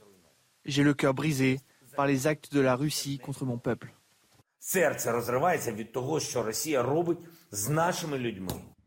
Quant à Joe Biden, le président américain, il accuse son homologue russe, Vladimir Poutine, d'être un criminel de guerre. Écoutez, il répondait à une journaliste. Oh,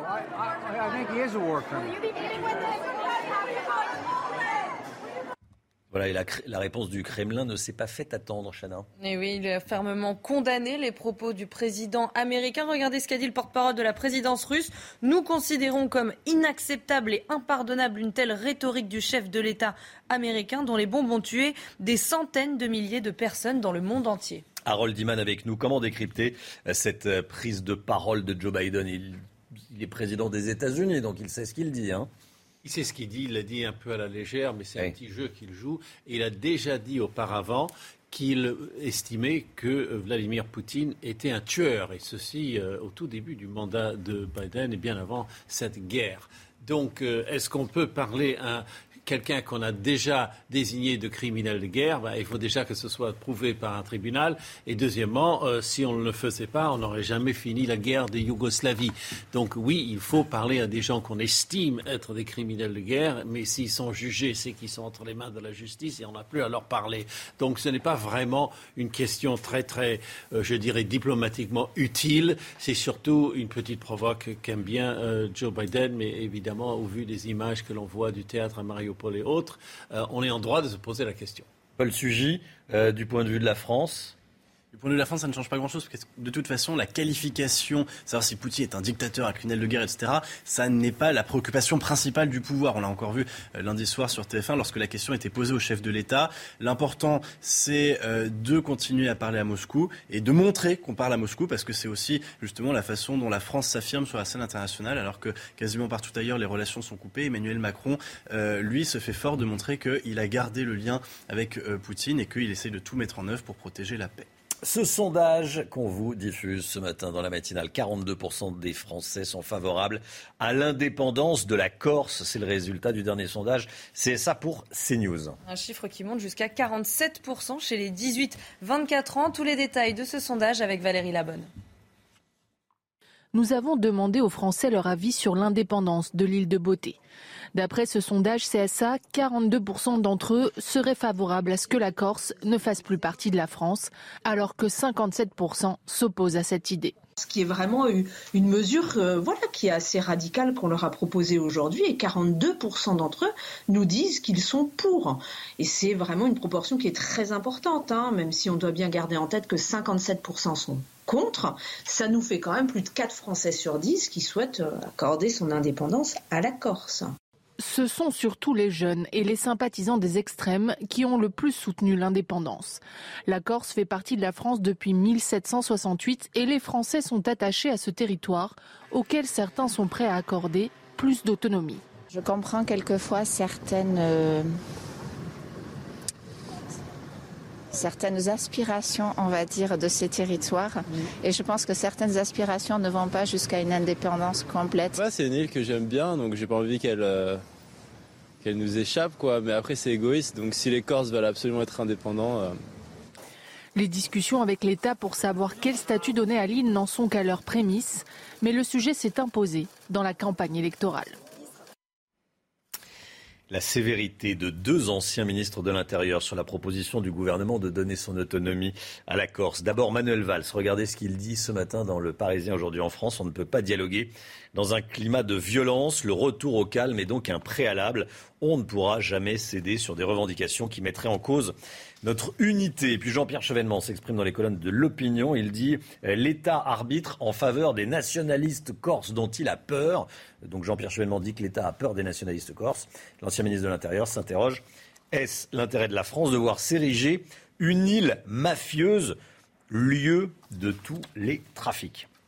Les prix des carburants en France, eh, les chiffres euh, sont toujours aussi édifiants, j'allais dire toujours au-dessus de, 2 euros le litre. Dans ce contexte, plusieurs barrages de dépôts pétroliers se poursuivent à Brest et à La Rochelle, Chana. Si les pêcheurs et les agriculteurs ont obtenu des avancées, les transporteurs et le secteur du BTP estiment être les grands oubliés du gouvernement. Reportage signé Jean-Michel Decaze et Michael Chailloux. On a frôlé l'affrontement au dépôt pétrolier de Verne-sur-Sèche, près de Rennes. Deux heures après les annonces de Jean Castex, 200 gendarmes et policiers étaient sur place pour faire évacuer. On va crever de faim demain, on va crever de faim. C'est ce qui va arriver. Eh oui, on va crever de faim, vous allez voir. Les dispositions pour le secteur du BTP après la conférence de presse du Premier ministre, le BTP estime que le compte n'y est pas. Il réclamait le gel des taxes sur le carburant, un retour à 1,40€ le litre. Les 15 centimes de rabais promis par l'État ne changent rien, estiment les représentants du secteur. Les marins pêcheurs ont tapé fort, hein. Ah, ils, ont ils ont brûlé des pneus, ils ont fait des choses. Qu'est-ce qui est arrivé? On leur a donné 35 centimes du litre. Hein. Et, vous donne quoi On donne 15 centimes du litre. Hein. Et un report de charge. C'est quoi le report de charge? C'est de la merde. C'est de la merde. les charges, vont bien les payer un jour. Agriculteurs ont eu, les transporteurs, tout ce qui est BTP. Je pense à mes confrères qui, qui sont avec leurs engins de chantier, ils n'ont rien. Les entrepreneurs du BTP lèvent le camp dans la soirée. Des négociations doivent s'ouvrir dans la semaine. Voilà, et à propos euh, du prix des carburants, Yannick Jadot sur le plateau de Face à Baba hier soir sur C8 avec Cyril Hanouna, il a présenté ses propositions pour faire face à l'hausse du prix de l'essence. Écoutez. Vous avez des Françaises et des Français qui sont coincés avec des mobilités contraintes. Moi, je veux mettre en place le covoiturage jusqu'à 1000 euros de carburant remboursé par les entreprises pour aider au covoiturage. On a, je veux mettre 400 euros de chèque énergie carburant pour les 6 millions de familles les plus vulnérables, 100 euros pour les familles moyennes, justement pour aider à passer cette épreuve terrible de l'explosion des prix. Les derniers chiffres de l'épidémie de Covid en France. Vous allez voir que le nombre de contaminations continue d'augmenter. On va regarder ces derniers chiffres ensemble. Près de 109 000 nouveaux cas recensés ces dernières 24 heures. Et à l'hôpital, plus de 20 700 patients sont hospitalisés, 1728 sont en réanimation. Enfin, 145 décès ont été recensés. Et le pass vaccinal n'est plus obligatoire dans les lieux publics, mais les seniors continuent de se faire vacciner. La deuxième dose de rappel contre la Covid est disponible depuis lundi pour les plus de 80 et si on est loin des longues files d'attente des années précédentes, les plus âgés répondent quand même présents à cette vaccination. Illustration dans un centre à Arcachon avec Jérôme Rampenou. Au centre de vaccination d'Arcachon, la salle d'attente ne désemplit pas. Depuis les annonces du gouvernement, les personnes de plus de 80 ans viennent ici pour leur dose de rappel. On attend une quarantaine de personnes, 40-45 personnes, plus sans rendez-vous. C'est les personnes qui sont fragiles. Il y a aussi des quatrièmes doses pour les personnes qui sont immunodéprimées et qui ont aussi des risques de, de contacter la maladie et d'avoir des formes graves. Aucun n'a hésité avant de venir. Pour ces patients âgés, le vaccin est une évidence pour se protéger. On est toujours un peu inquiet, hein, donc euh, c'est une garantie de plus de ne pas être trop malade. J'ai 86 ans et j'ai euh, trois ou quatre euh, comorbidités. J'ai lu les, ce que en pensent les autorités médicales qui conseillaient de le faire. Cette ouverture à la vaccination aux plus de 80 ans intervient alors que la circulation du coronavirus connaît une reprise dans certaines régions touchées par un variant plus contagieux, mais qui n'entraîne pas d'augmentation des hospitalisations.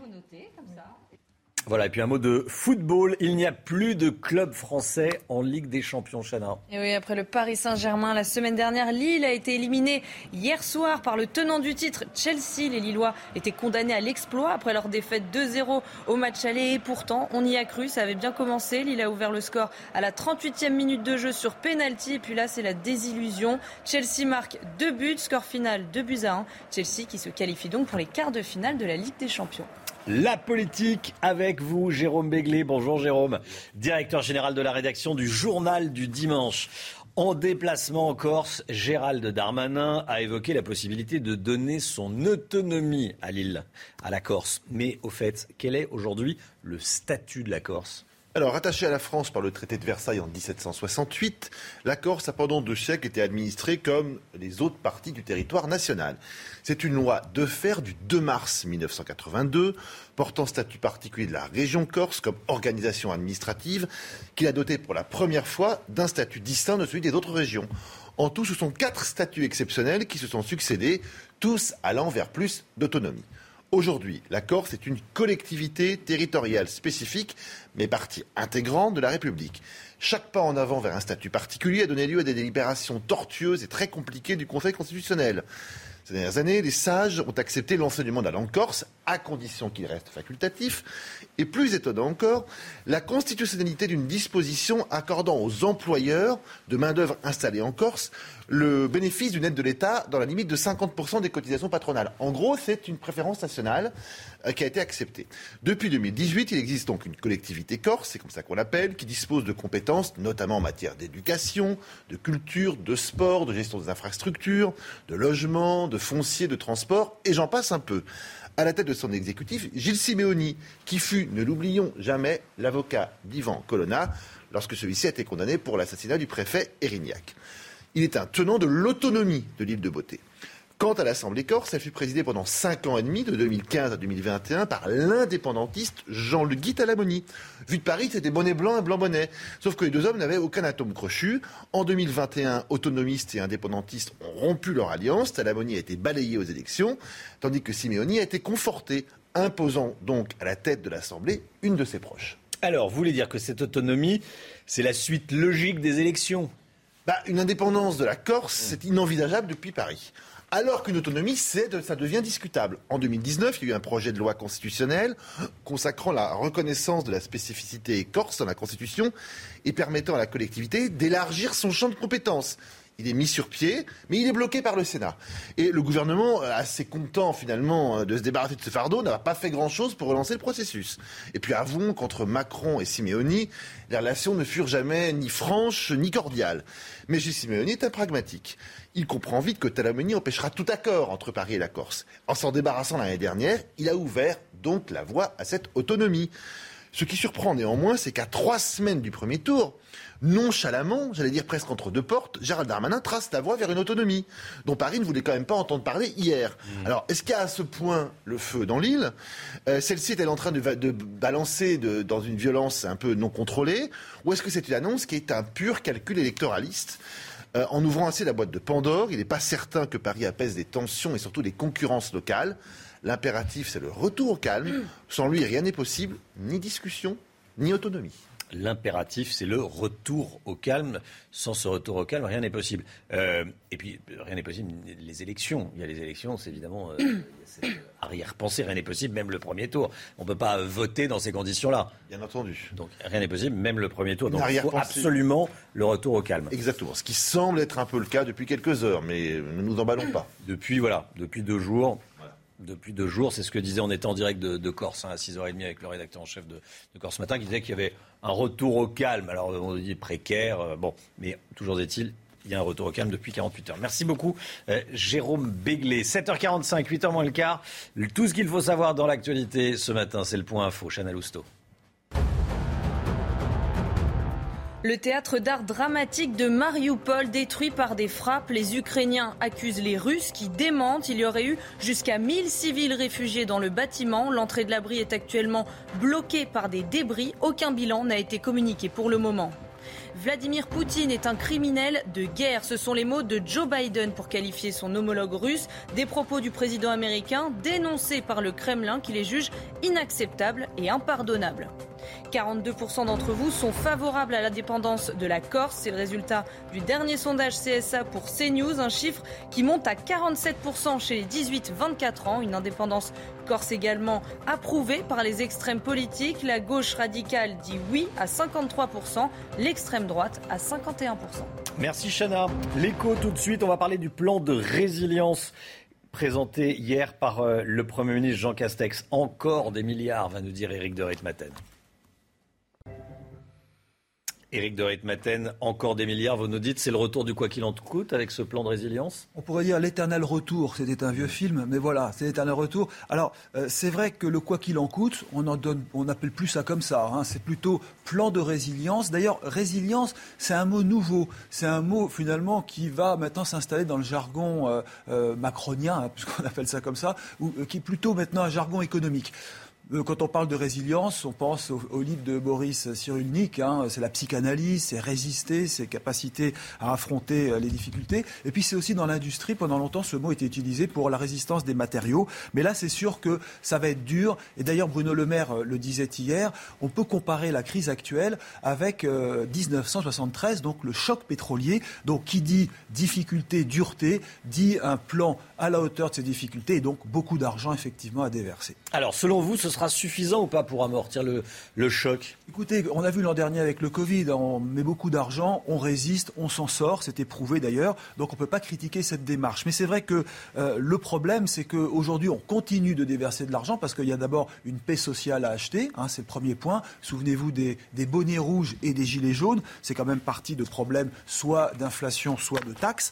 Et puis euh, là, dans le plan de résilience annoncé hier par Jean Castex, on parle des ménages, certes, mais les problèmes d'énergie étaient avant la crise avec la Russie, mais on parle surtout des industries, des entreprises, et ce sont elles qui vont surtout être aidées. On parle des pêcheurs, des agriculteurs, des transporteurs, ils vont être soutenus. Et là, il faut beaucoup d'argent. D'ailleurs, Bruno Le Maire l'a dit, on va lâcher entre 25 et 26 milliards d'euros. Je ne parle pas des questions d'énergie, hein, parce que c'était antérieur, mais là, c'est pour soutenir l'économie, aider effectivement à résister problème, c'est que les taux d'intérêt commencent à monter aux États-Unis. 0,25 à 0,5%, c'est la hausse des taux. Ça va peut-être arriver en Europe. Et là, ce sera un sacré problème. Étonnamment, c'est vrai que l'État euh, rajoute des, des, aides, si vous voulez. On s'aperçoit qu'on va euh, encourager les Français à remplacer les chaudières. Est-ce qu'il le fallait vraiment en ce moment, alors que la croissance est menacée? On reconduit les PGE. C'est pas mal, mais euh, beaucoup, beaucoup d'argent, on s'en souvient à l'époque du Covid. Donc j'ai terminé par un les prêts garantis par l'État, hein, les PGE, oui, c'est de l'argent prêté par l'État. Hein. Que retenir de tout cela Moralité de tout cela, c'est que l'argent ne compte plus. C'est vrai qu'on a parfois l'impression que l'État ne semble pas être comptable de l'argent public, hein, mais il y a une accoutumance, disent les opposants à Emmanuel Macron. Même des proches d'Emmanuel Macron disent attention de ne pas s'habituer à cette dépense trop facile Pour éteindre les incendies, c'est bien de mettre beaucoup d'eau. Attention toutefois de ne pas être noyé par cette accumulation d'eau qui éteindra donc les flammes. On ne sait pas jusqu'où cela ira. C'est News, il est 7h50. Merci d'être avec nous. Dès le début du journal de 8h, on reviendra sur ce qui s'est passé à Mariupol, le théâtre d'art dramatique de Mariupol, détruit par des frappes. Pas de bilan officiel pour le moment. Les Ukrainiens accusent les Russes et les Russes démentent. Euh, autre information ukrainienne, Vladimir Poutine est un criminel de guerre. C'est ce qu'a déclaré Joe Biden hier soir. On va y revenir, bien sûr. Et puis regardez ces images qui nous parviennent en direct de Kiev. Kiev euh, où le, euh, le couvre-feu s'est arrêté il y a maintenant 50 euh, minutes. Hein. il avait cours jusqu'à 7 heures ce matin. Et vous voyez ici des images qui nous parviennent en direct de la capitale ukrainienne. Restez bien avec nous sur CNews. À tout de suite.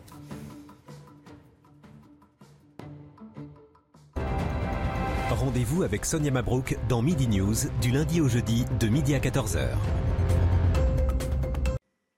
Ravi de vous retrouver avec des conditions météo assez maussades dans cette journée de jeudi. Et oui, passage d'une nouvelle perturbation que l'on retrouvera entre les Pyrénées, le Massif central ou encore le nord-est, avec localement quelques averses, des pluies un petit peu plus soutenues attendues au pied des Pyrénées, avec même un petit peu de neige au-delà de 1500 mètres d'altitude. Et puis regardez à l'arrière de cette perturbation, petite poussée anticyclonique et donc plein soleil entre la Normandie, les Hauts-de-France, le bassin parisien ou encore la Bretagne. Dans l'après-midi, la perturbation, on la retrouve toujours sur les mêmes régions, avec un temps assez mitigé, notamment entre la Côte d'Azur, la Corse ou encore les Alpes. On ne verra pas beaucoup le soleil aujourd'hui. Et puis toujours ces quelques averses entre le sud-ouest et le nord-est. Et ce grand beau temps qui se maintient en allant vers le nord ou encore vers la Bretagne. Les températures Toujours très très douce ce matin, grande douceur, 11 degrés euh, pour Toulouse, en moyenne 8 degrés à Paris ou encore du côté de Lyon et 11 degrés à Marseille. Dans l'après-midi, les températures vont s'orienter à la baisse. Ça restera toujours plutôt doux pour la saison, 14 degrés en moyenne pour le bassin parisien, 12 degrés en remontant vers les côtes de la Manche. Vous aurez 15 degrés à Toulouse et localement jusqu'à 20 degrés sous la grisaille marseillaise. Suite du programme, conditions météo assez mitigées demain avant une petite amélioration prévue samedi. En revanche, on va changer de flux, flux de nord-est et donc conséquence, les températures vont de nouveau un peu baisser. C'est News, il est 7h59. Bienvenue à tous. Merci d'être avec nous en ce jeudi 17 mars. L'équipe de la matinale est là, bien sûr. On est avec Chana Lousteau. On est avec Jérôme Béglé, directeur général de la rédaction du Journal du Dimanche. On est avec Harold Iman et avec Paul Sugy du Figaro. À la une ce matin, ce qui s'est passé à Mariupol. Le théâtre d'art dramatique de la ville ukrainienne de Mariupol a été détruit par des frappes. Les Ukrainiens accusent les Russes qui démentent. Il y aurait eu jusqu'à 1000 civils dans le bâtiment. Pas de bilan pour le moment, le récit dès le début du journal. Vladimir Poutine est un criminel de guerre, déclaration de Joe Biden. Peut-on encore parler alors à un criminel de guerre? On verra cela avec vous, Harold Iman. On ne négocie pas quand il y a des violences. C'est la mise en garde de deux anciens ministres de l'Intérieur, Manuel Valls et Jean-Pierre Chevènement, qui s'expriment dans la presse ce matin. Mariupol, un missile a détruit le théâtre d'art dramatique de la ville. Les Ukrainiens accusent donc les Russes qui démentent. Selon la municipalité, plus d'un millier de personnes, un millier, avaient trouvé refuge dans ce euh, théâtre. Je le répète, aucun bilan communiqué pour le moment. Vincent Fahandège pour le récit. Du théâtre de la ville de Mariupol, il ne reste que des décombres. Le président ukrainien accuse l'armée russe. Dans la ville assiégée de Mariupol, l'aviation russe a délibérément largué une bombe sur un théâtre du centre. Des centaines de personnes s'y cachaient. Le bâtiment est détruit et le bilan inconnu. J'ai le cœur brisé par les actes de la Russie contre mon peuple.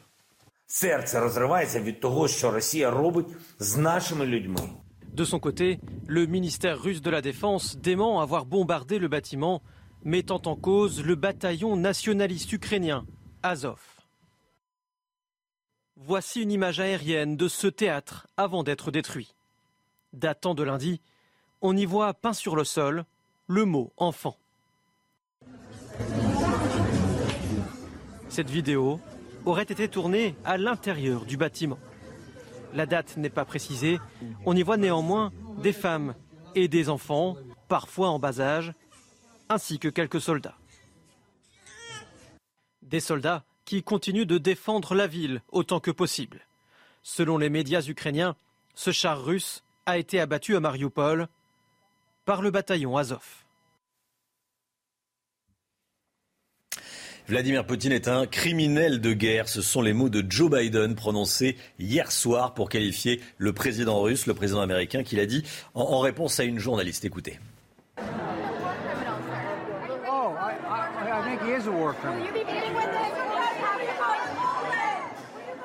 Voilà, et la réponse du Kremlin a été quasiment, immédiate. Regardez ce que dit le porte-parole de la présidence russe. Nous considérons comme inacceptable et impardonnable une telle rhétorique euh, de la part de Joe Biden, dont les bombes ont tué des centaines de milliers de personnes dans le monde entier. Après la promesse de l'envoi de 800 millions de dollars pour l'Ukraine, Volodymyr Zelensky en veut plus. Le président ukrainien remercie les États-Unis, mais il appelle à de nouvelles aides militaires pour combattre les Russes. On l'écoute. L'Ukraine a reçu un soutien puissant de nos amis américains. Je suis reconnaissant au président Biden, mais la guerre ne cesse pas. Les crimes de guerre russes non plus. L'économie russe alimente toujours la machine militaire l'Ukraine doit recevoir davantage d'aide, des défenses antiaériennes, des avions, des armes et des munitions pour arrêter l'occupant.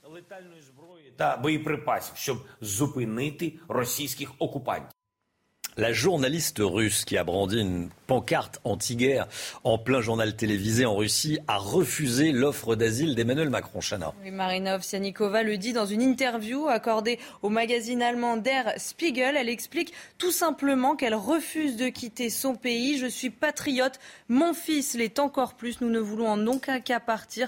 Nous ne voulons aller nulle part. Harold Iman avec nous. C'est courageux de la part de Marina Ovsianikova de, de refuser l'offre de la France formulée par, euh, le président de la République. Il faut dire qu'elle risque encore de lourdes peines de prison chez elle en Russie. Hein. Absolument, son dossier est encore euh, euh, entre les mains de la justice russe car elle a été jugée pour la vidéo qu'elle avait postée antérieurement. Et là elle a écopé d'une petite peine, une amende de 250 euros pour sa vidéo, mais c'est ensuite qu'elle sera jugée pour euh, son passage à la télé avec cette pancarte où il y avait No War et le mot évidemment guerre pour qualifier ce qui l'opération spéciale militaire comme euh, l'appelle la propagande russe, euh, c'est ça le vrai délit. Et là, elle encourt 15 ans de prison pour avoir dit des choses mensongères mmh. sur les activités de l'armée russe pendant une guerre. Non, pas guerre, une opération spéciale. Une opération spéciale. Vous voyez que la, on n'est pas à la télé russe. Hein, euh, on n'est pas à la télévision russe. Hein, bien sûr, bien sûr. voilà. Donc euh, voilà, après 14 heures d'interrogatoire, elle peut s'attendre au pire. Elle craint pour sa vie, mais voilà, c'est l'acte de courage de ne pas se réfugier entre les bras de l'étranger qui la hmm. distingue sans doute euh, pas mal d'autres. Oui, parce qu'elle a toujours cette épée de Damoclès au-dessus d'elle et elle décide de rester malgré cela en Russie. C'est extrêmement courageux, Jérôme Béglé. Hein. Oui, c'est très courageux, euh, surtout qu'elle peut, on connaît les habitudes russes, hmm. disparaître euh, du champ médiatique, voire disparaître de son appartement et réapparaître un jour ou pas. Hmm. Euh, et ce qu'il faut quand même reconnaître, c'est que dire qu'elle est patriote et qu'elle veut rester en Russie, alors qu'on lui proposait finalement un sauf-conduit, la vie sauve et un exil. et de venir vivre en France. Hein, en, France. Hein. on connaît peu de gens qui accepterait euh, cette, euh, qui, ferait preuve du même courage. Hmm.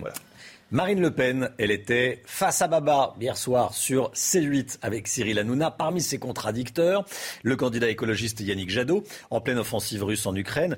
Euh, Yannick Jadot a reproché à Marine Le Pen sa proximité avec Vladimir Poutine. On vous a diffusé le son ce matin. Écoutez la réponse de Marine Le Pen, tiens envisage d'être présidente de la République. Donc quand on est président de la République française, euh, il faut être capable de parler à tous, y compris à Vladimir Poutine. Et donc vous mettez une photo de lui dans votre acte Non, monsieur, Parce que longtemps vous avez soutenu Vladimir Poutine. Monsieur Jadot, j'ai mis pas soutenu une photo de tous les dirigeants politiques que j'ai euh, vus et rencontrés. Et d'ailleurs, monsieur Jadot, vous verrez qu'il y a également euh, la photo avec le Premier ministre polonais, qui n'est pas particulièrement un ami de Vladimir Poutine, ça vous a pas échappé. Gérald Darmanin tente l'apaisement en Corse pour son deuxième jour de déplacement. Il se rendra tout à l'heure à la brigade de gendarmerie de Porto Vecchio.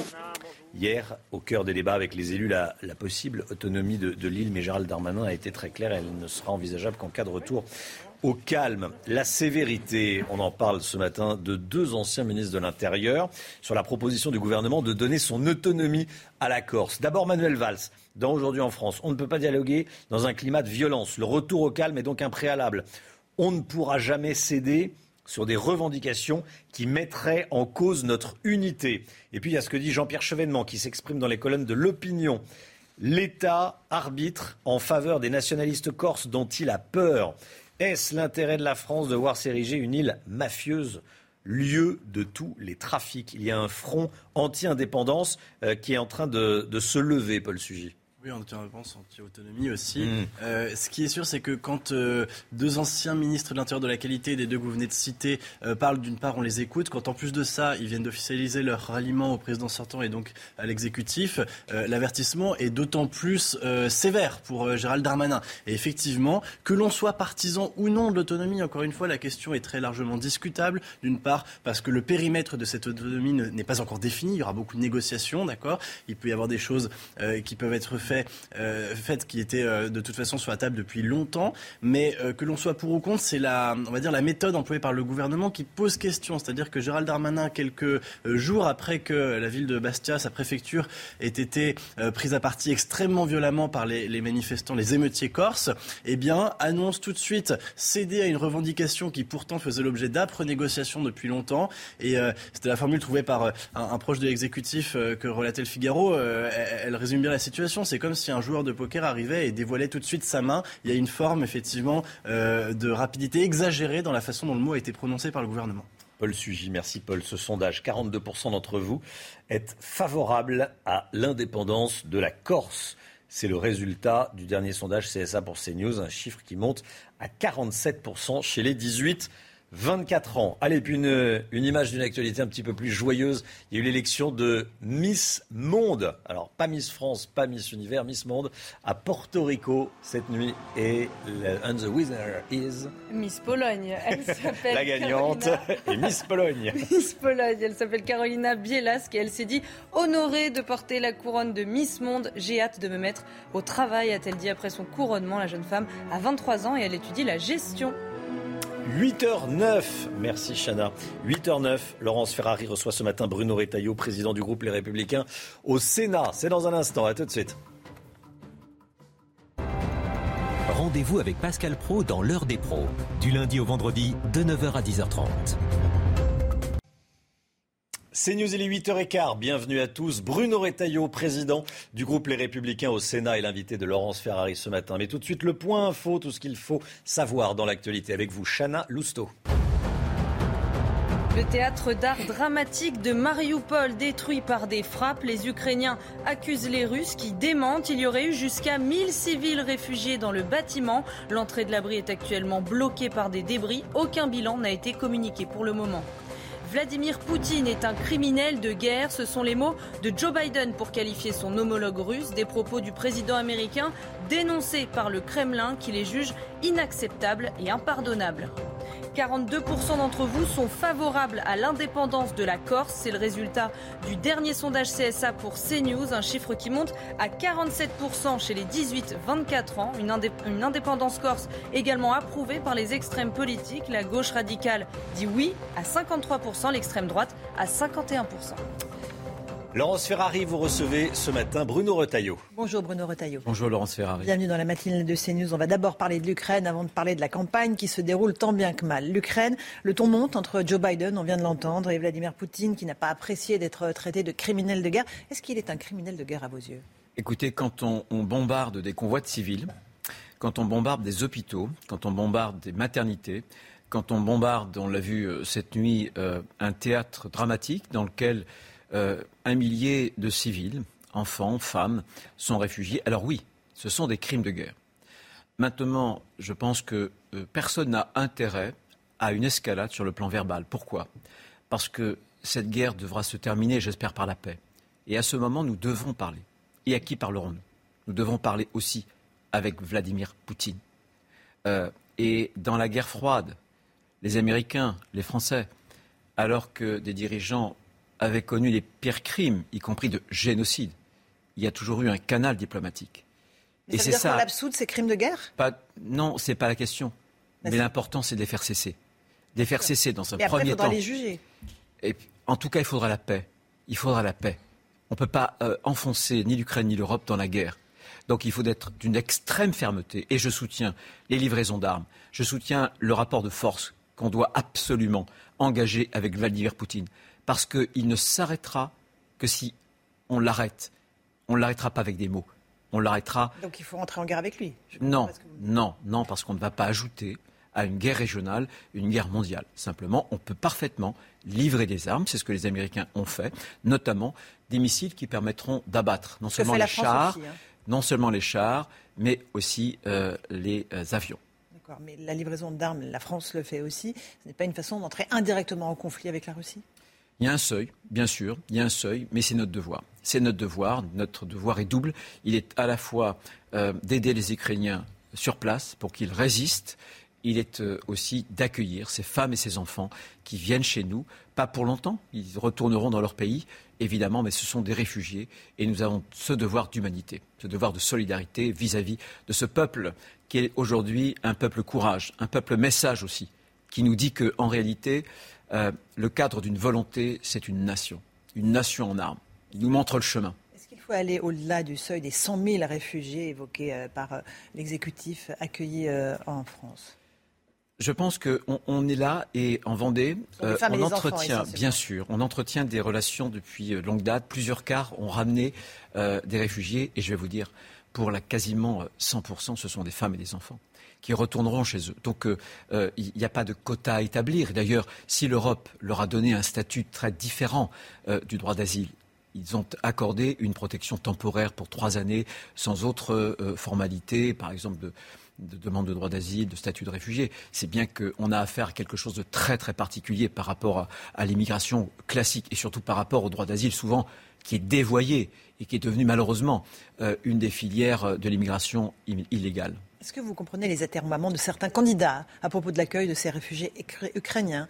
Dans un premier temps, il fallait les laisser en Pologne, et puis bon, finalement, on en accueille quelques-uns. Il faut leur ouvrir les bras, clairement. Mais bien sûr, mais bien sûr. En plus, euh, euh, ces candidats-là se réclament d'une civilisation euh, qu'ils disent, et elle l'est, avec des fondements judéo-chrétiens. Eh bien, si on porte cette marque euh, de notre civilisation, alors euh, ce peuple qui est un peuple qui appartient à la, même ère civilisationnelle que nous, en Europe, eh bien, nous les accueillons, les femmes et les enfants. Est-ce qu'au fond, Vladimir Poutine ne profite pas de la faiblesse de l'Europe euh, De la faiblesse. il a été applaudi par tous les parlements. Là, les Américains, les Britanniques, le Parlement européen, on l'applaudit, on met la main sur le cœur. Et puis rien de plus. Mais bien sûr, mais bien sûr. ne profite pas de cette Mais faiblesse bien sûr, mais bien sûr, cette guerre a révélé une insouciance européenne. Elle a révélé aussi une impuissance, une dépendance, y compris de la France. Comment la France a-t-elle pu, par exemple, euh, avaliser le programme agricole qu'on appelle de la ferme à la fourchette, qui prévoit le gel de 10% des terres, c'est-à-dire une chute de la production nourricière, alors que Vladimir Poutine essaie de mettre la main sur un tiers de la production mondiale du blé. Comment as-tu, a-t-on pu, nous, la France, faire ça Comment a-t-on pu aussi avaliser un certain nombre de choses sur le plan énergétique Emmanuel Macron a fait son nouveau zigzag, une nouvelle tête à queue sur le nucléaire. Mais en réalité, qu'est-ce qui se passe? En deux ans, on a doublé le nombre de jours où la France doit importer son électricité. Voilà, on est plus dépendant que jamais. Regardez le quoi qu'il en coûte. Avec la dette, une dette qui pèse sur nos épaules. Eh bien, là encore, c'est une perte de la souveraineté de la France. Euh, le quoi qu'il en coûte euh, il n'a pas aidé finalement quand même les entreprises françaises à sortir de la pandémie, à relancer la croissance, à créer des emplois Qu'est-ce que vous auriez fait de différent, vous, au Il y a deux choses. Il y a le quoi qu'il en coûte lorsque la France et l'État doivent être naturellement, en cas de crise, un bouclier. La crise de la Covid, bien sûr. La crise de l'Ukraine, bien sûr. Mais ce n'est pas ce qui s'est passé. La Cour des comptes nous le dit. Sur le quinquennat d'Emmanuel Macron, ce n'est pas Bruno Retailleau ou même le Sénat, c'est la Cour des comptes indépendante qui nous dit que moins d'un tiers de la dépense publique a servi justement à financer ce bouclier. Ça veut dire que le reste, c'est le mauvais quoi qu'il en coûte. Le quoi qu'il en coûte, c'est un poison. C'est un poison que devront boire les futures générations. Et voyez, euh, il y a des mesures qui, euh, en politique, peuvent être de mauvaises mesures. Mais là, c'est pire qu'être une mauvaise mesure. C'est une mesure toxique, exactement comme les 35 heures. Les 35 heures ont terriblement affaibli la France. Il y a 20 ans, notre niveau de vie avec un Allemand, c'était la même chose. Aujourd'hui, c'est 5 000 euros de différence. La différence, c'est que nous, on a fait les 35 heures à l'époque. Et vous voulez revenir sur les 35 ne Oui, bien sûr, bien sûr. Valérie Pécresse veut revenir. Elle veut donner en réalité la possibilité dans chaque entreprise, par la voie du référendum, de choisir. Pas revenir sur les 35 heures. De... Non, elle dit, mais non. Évidemment, parce que le, le problème du 35 heures, c'est qu'il s'agissait d'une mesure totalement aveugle, mais chaque entreprise chaque entreprise pourra choisir et les entreprises qui voudront sortir et pourront sortir et on défiscalisera les heures supplémentaires et on les exonérera de charges patronales. C'est ça aujourd'hui une mesure intelligente, s'adapter au cas par cas aux entreprises, aux besoins, parce que avec une entreprise qui est très fortement mécanisée, ils s'en fichent des 35 heures une entreprise qui a besoin de bras, c'est très très différent. En plus, il y a une crise du recrutement. Donc il faut travailler plus ce que dit Valérie Pécresse. C'est ce qu'aucun candidat pour l'instant n'a dit, et certainement pas Emmanuel Macron, qui peut le dire dans les mots, mais qui ne l'a pas fait pendant son quinquennat dans les actes, c'est que nous n'améliorerons pas notre niveau de vie, notre pouvoir d'achat, si on ne retrousse pas ses manches. Il dit qu'il faut travailler plus. Il va le dire aujourd'hui, précisément lors d'une longue conférence de presse où il va enfin exposer votre, son programme. J'imagine que ça vous fait plaisir. Vous attendiez cette entrée en campagne réelle du président de la République oh, Vous savez, c'est une entrée en campagne très timide, à trois semaines de l'élection, euh, en piochant d'ailleurs euh, euh, dans, les idées de notre candidate, évidemment. Avec, les retraites? par, par, exemple, sur le RSA, sur les droits de succession, ce qui valide d'ailleurs le, fait que nous ayons un bon projet. La différence entre Emmanuel Macron et puis Valérie Pécresse, c'est qu'Emmanuel Macron aura toujours euh, prononcé des discours, il n'aura rien fait sur euh, toutes ces réformes. Il est le seul président de la République, les Français doivent le savoir, depuis 30 ans, à n'avoir pas assumé une réforme de euh, la retraite. Voilà. nous, bah, nous ferons et elle fera. Donc je pense qu'il il vient petit à petit dans l'arène mais ça pas euh, avec des journalistes. Euh, il engagera un débat sans doute à trois semaines, juste avant. Faites confiance aux journalistes pour lui poser les bonnes questions. Non, mais bien sûr, mais il doit débattre, bien sûr, qu'il débatte avec des journalistes, évidemment, mais il doit débattre aussi avec ses concurrents, comme dans toutes les campagnes euh, politiques. Voilà. Qu'un autre président de la République sorte. Mais on n'est pas du, mais on n'est pas du tout. D'abord, avait-il raison? Ensuite, c'est pas le même moment. Sarkozy avait tort en 2012 en tout cas, je pense qu'un président de la République doit assumer son statut de candidat. Ce que je reproche aussi à Emmanuel Macron, c'est qu'il ne l'assume pas parce qu'il fait payer sa campagne pour partie sur les frais de l'État. Lorsqu'il utilise ses comptes Twitter, du président de la République pour faire sa campagne, c'est interdit par le code électoral. Il l'a retiré.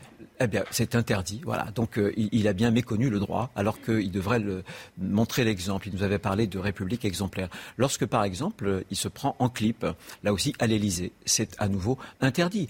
Donc, euh, il ne veut pas de débat.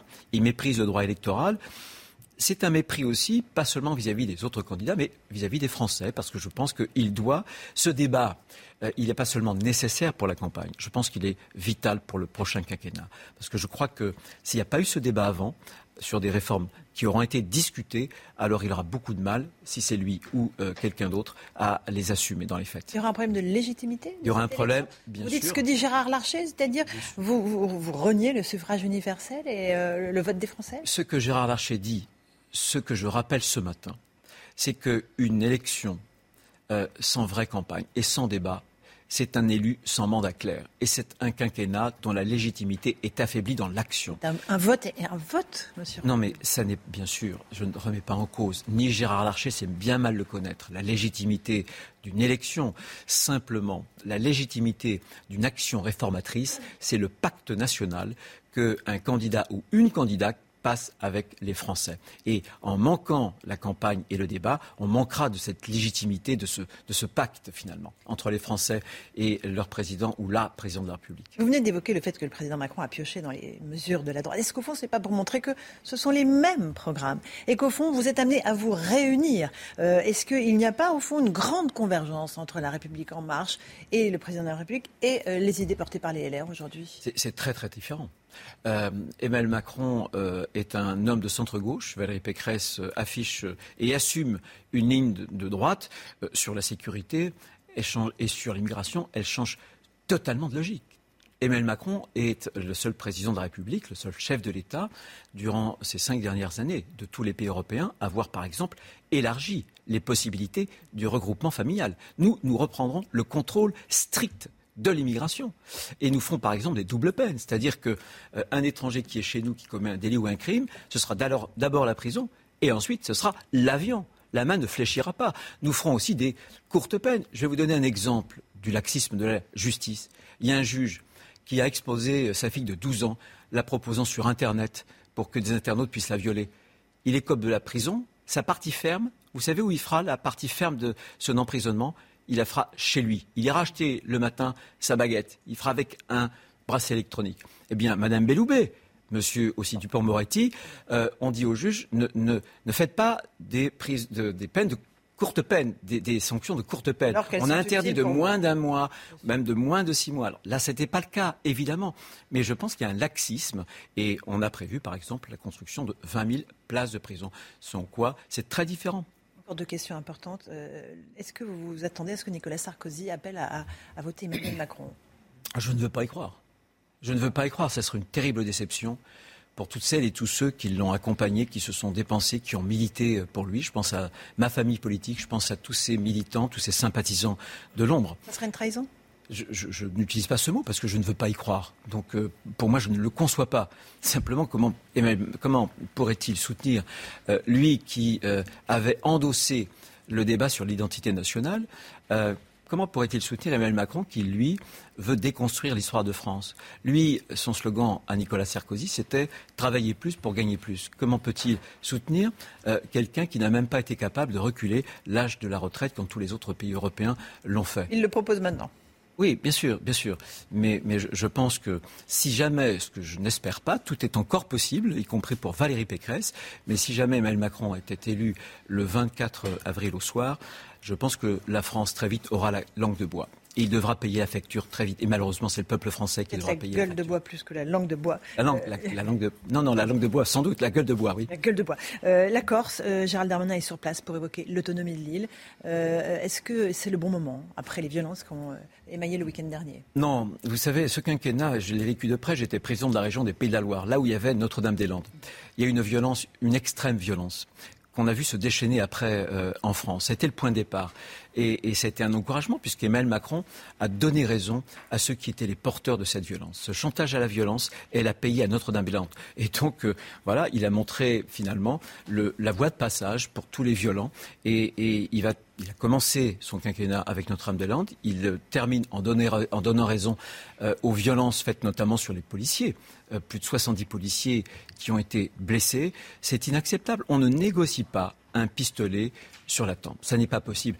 Il ne faut pas parler d'autonomie de l'île Proposer, proposer, proposer au plus mauvais moment, euh, dans le feu d'action, au moment où des policiers, des forces de l'ordre sont blessés, euh, cette, euh, cette, idée de l'autonomie, ça vient au mauvais moment et c'est un signe de faiblesse. Là, encore, c'est un quinquennat, je pense, qui aura été marqué par le saut de la faiblesse. D'un instant à l'autre, c'était, je pense, le régalien finalement la question d'autorité, l'angle mort d'Emmanuel Macron. Il suffit pas vous voyez, parfois il aime se comparer à M. Zelensky. Je l'ai vu d'ailleurs sur des photos avec un switcher des commandos euh, parachutistes. Mais euh, n'est pas M. Zelensky euh, qui souhaite l'être, évidemment. L'un était comédien, il est devenu un vrai grand président. Et Emmanuel Macron suit, si j'ose dire, le chemin inverse. Il est président, bien sûr, mais on voit bien que de plus en plus, par ses scénarisations, la part du comédien euh, a pris énormément de place dans sa présidence. Il n'est pas un, chef de guerre en ce moment. Il n'est pas un chef d'État à la hauteur des, enjeux. C'est pas ce que je veux dire. C'est pas ce que je veux dire. C'est un acteur. C'est pas ce que je veux dire. Mais je trouve que cette scénarisation, à chaque fois, ces photos qui sont publiées de l'Élysée, euh, ont quelque chose euh, de factice, euh, d'artificiel. Et, je pense que lorsqu'on veut diriger un pays, lorsque nous sommes dans cette histoire tragique, on doit se hisser au niveau de ce tragique de l'histoire. Et c'est certainement pas avec ce genre de mise en scène, ce genre de photos, euh, qu'on peut le faire. Merci beaucoup Bruno Retailleau d'être venu ce matin dans la matinale de CNews. À vous Romain Nézin pour la suite. C'est News, il est 8h32. Merci à vous, Laurence Ferrari, et à votre invité, Bruno Retailleau, qui a déclaré notamment que si Nicolas Sarkozy venait à soutenir Emmanuel Macron, ce serait une grande déception. Euh, c'est ce qu'a dit Bruno Retailleau. On y reviendra. 8h32. On est avec Chana Lousteau, on est avec le docteur Brigitte Millot. Bonjour, docteur, bonjour Brigitte. Avec Harold Iman et avec Paul Sugy du Figaro. Écoutez bien, c'est la une. La journaliste russe Marina Ovsianikova refuse la proposition d'asile d'Emmanuel Macron. Celle qui a dénoncé l'offensive russe en direct à la télévision se dit patriote. Elle ne veut pas quitter son pays. Le récit dans un instant. Vladimir Poutine est un criminel de guerre. Déclaration de Joe Biden. Peut-on encore parler à un criminel de guerre? On verra ça avec vous. Harold Iman. Et puis 42% des Français sont favorables à l'indépendance de la Corse selon notre sondage CSA pour CNews. Tous les chiffres dans ce journal. Des pétroliers, des dépôts pétroliers hein, bloqués, toujours, à Brest et à La Rochelle. Les gendarmes sont en revanche intervenus ces dernières heures pour débloquer Rennes et Lorient. Tout d'abord, la journaliste russe qui a donc euh, brandi une pancarte anti-guerre en plein journal télé a refusé l'offre d'asile d'Emmanuel Macron. Elle le dit dans l'hebdomadaire allemand Der Spiegel, Chana. Un acte courageux puisqu'elle risque encore de lourdes peines de prison en Russie, mais elle refuse de quitter son pays. Toutes les explications avec Sybille Delettre. Pas question de quitter la Russie. La journaliste Marina Ovsianikova a refusé la proposition d'Emmanuel Macron qui lui offrait une protection consulaire, soit à l'ambassade ou en lui accordant l'asile. Je ne veux pas quitter notre pays. Je suis patriote, mon fils l'est encore plus. Nous ne voulons en aucun cas partir, nous ne voulons aller nulle part. La journaliste de 43 ans s'était illustrée en faisant éruption en direct lundi soir pendant le journal télévisé le plus regardé en Russie pour dénoncer la guerre en Ukraine et la propagande des médias contrôlés par l'État. Arrêtée dans la foulée, elle a été condamnée à une simple amende. La jeune femme, née à Odessa d'un père ukrainien et d'une mère russe, a justifié son geste dans une vidéo enregistrée avant son action coup de poing. Ce qui se passe actuellement en Ukraine est un crime et la Russie est le pays agresseur. Marina Ovsnanikova risque toujours des poursuites pénales depuis le vote de la loi réprimant toute fausse information sur l'armée russe. À Mariupol, dans le sud-est ukrainien, un missile a détruit le théâtre d'art dramatique de la ville. Les Ukrainiens accusent les Russes, les Russes démentent. Et selon la municipalité, plus d'un millier de personnes avaient trouvé refuge dans ce théâtre. L'entrée de l'abri est actuellement bloquée par des débris. Aucun bilan n'a été communiqué pour le moment. Écoutez la réaction de Volodymyr Zelensky.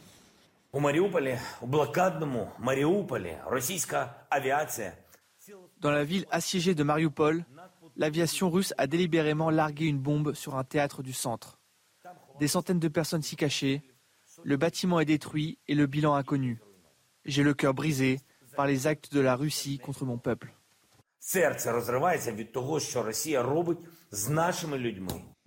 Vladimir Poutine est un criminel de guerre. C'est ce qu'a dit Joe Biden, le, président des États-Unis, bien sûr, pour qualifier euh, son homologue russe. Il était interrogé, Joe Biden était interrogé par une journaliste. Regardez.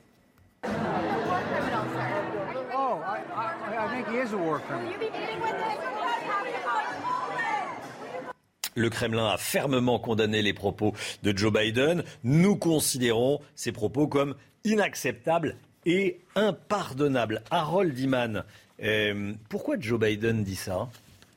Alors déjà, euh, il est coutumier des phrases un peu choc. Il avait mm. déjà dit au début de son mandat dans une interview tout à fait posée que, selon lui, Vladimir Poutine était un assassin de sang-froid. Donc euh, là, on participe à l'escalade verbale d'un camp et de l'autre camp. Mais là, c'est une attaque personnelle contre Vladimir Poutine.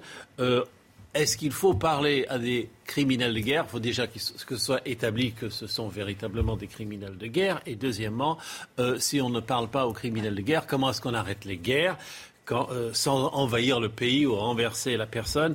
Et c'est ce qui s'est passé en Yougoslavie. On a parlé à Slobodan Milosevic qui avait quand même euh, un peu lancé le nettoyage ethnique à l'échelle d'un pays tout entier. Donc oui, il faudra lui parler, mais voilà, ce n'était pas exactement peut-être le meilleur moment pour le dire.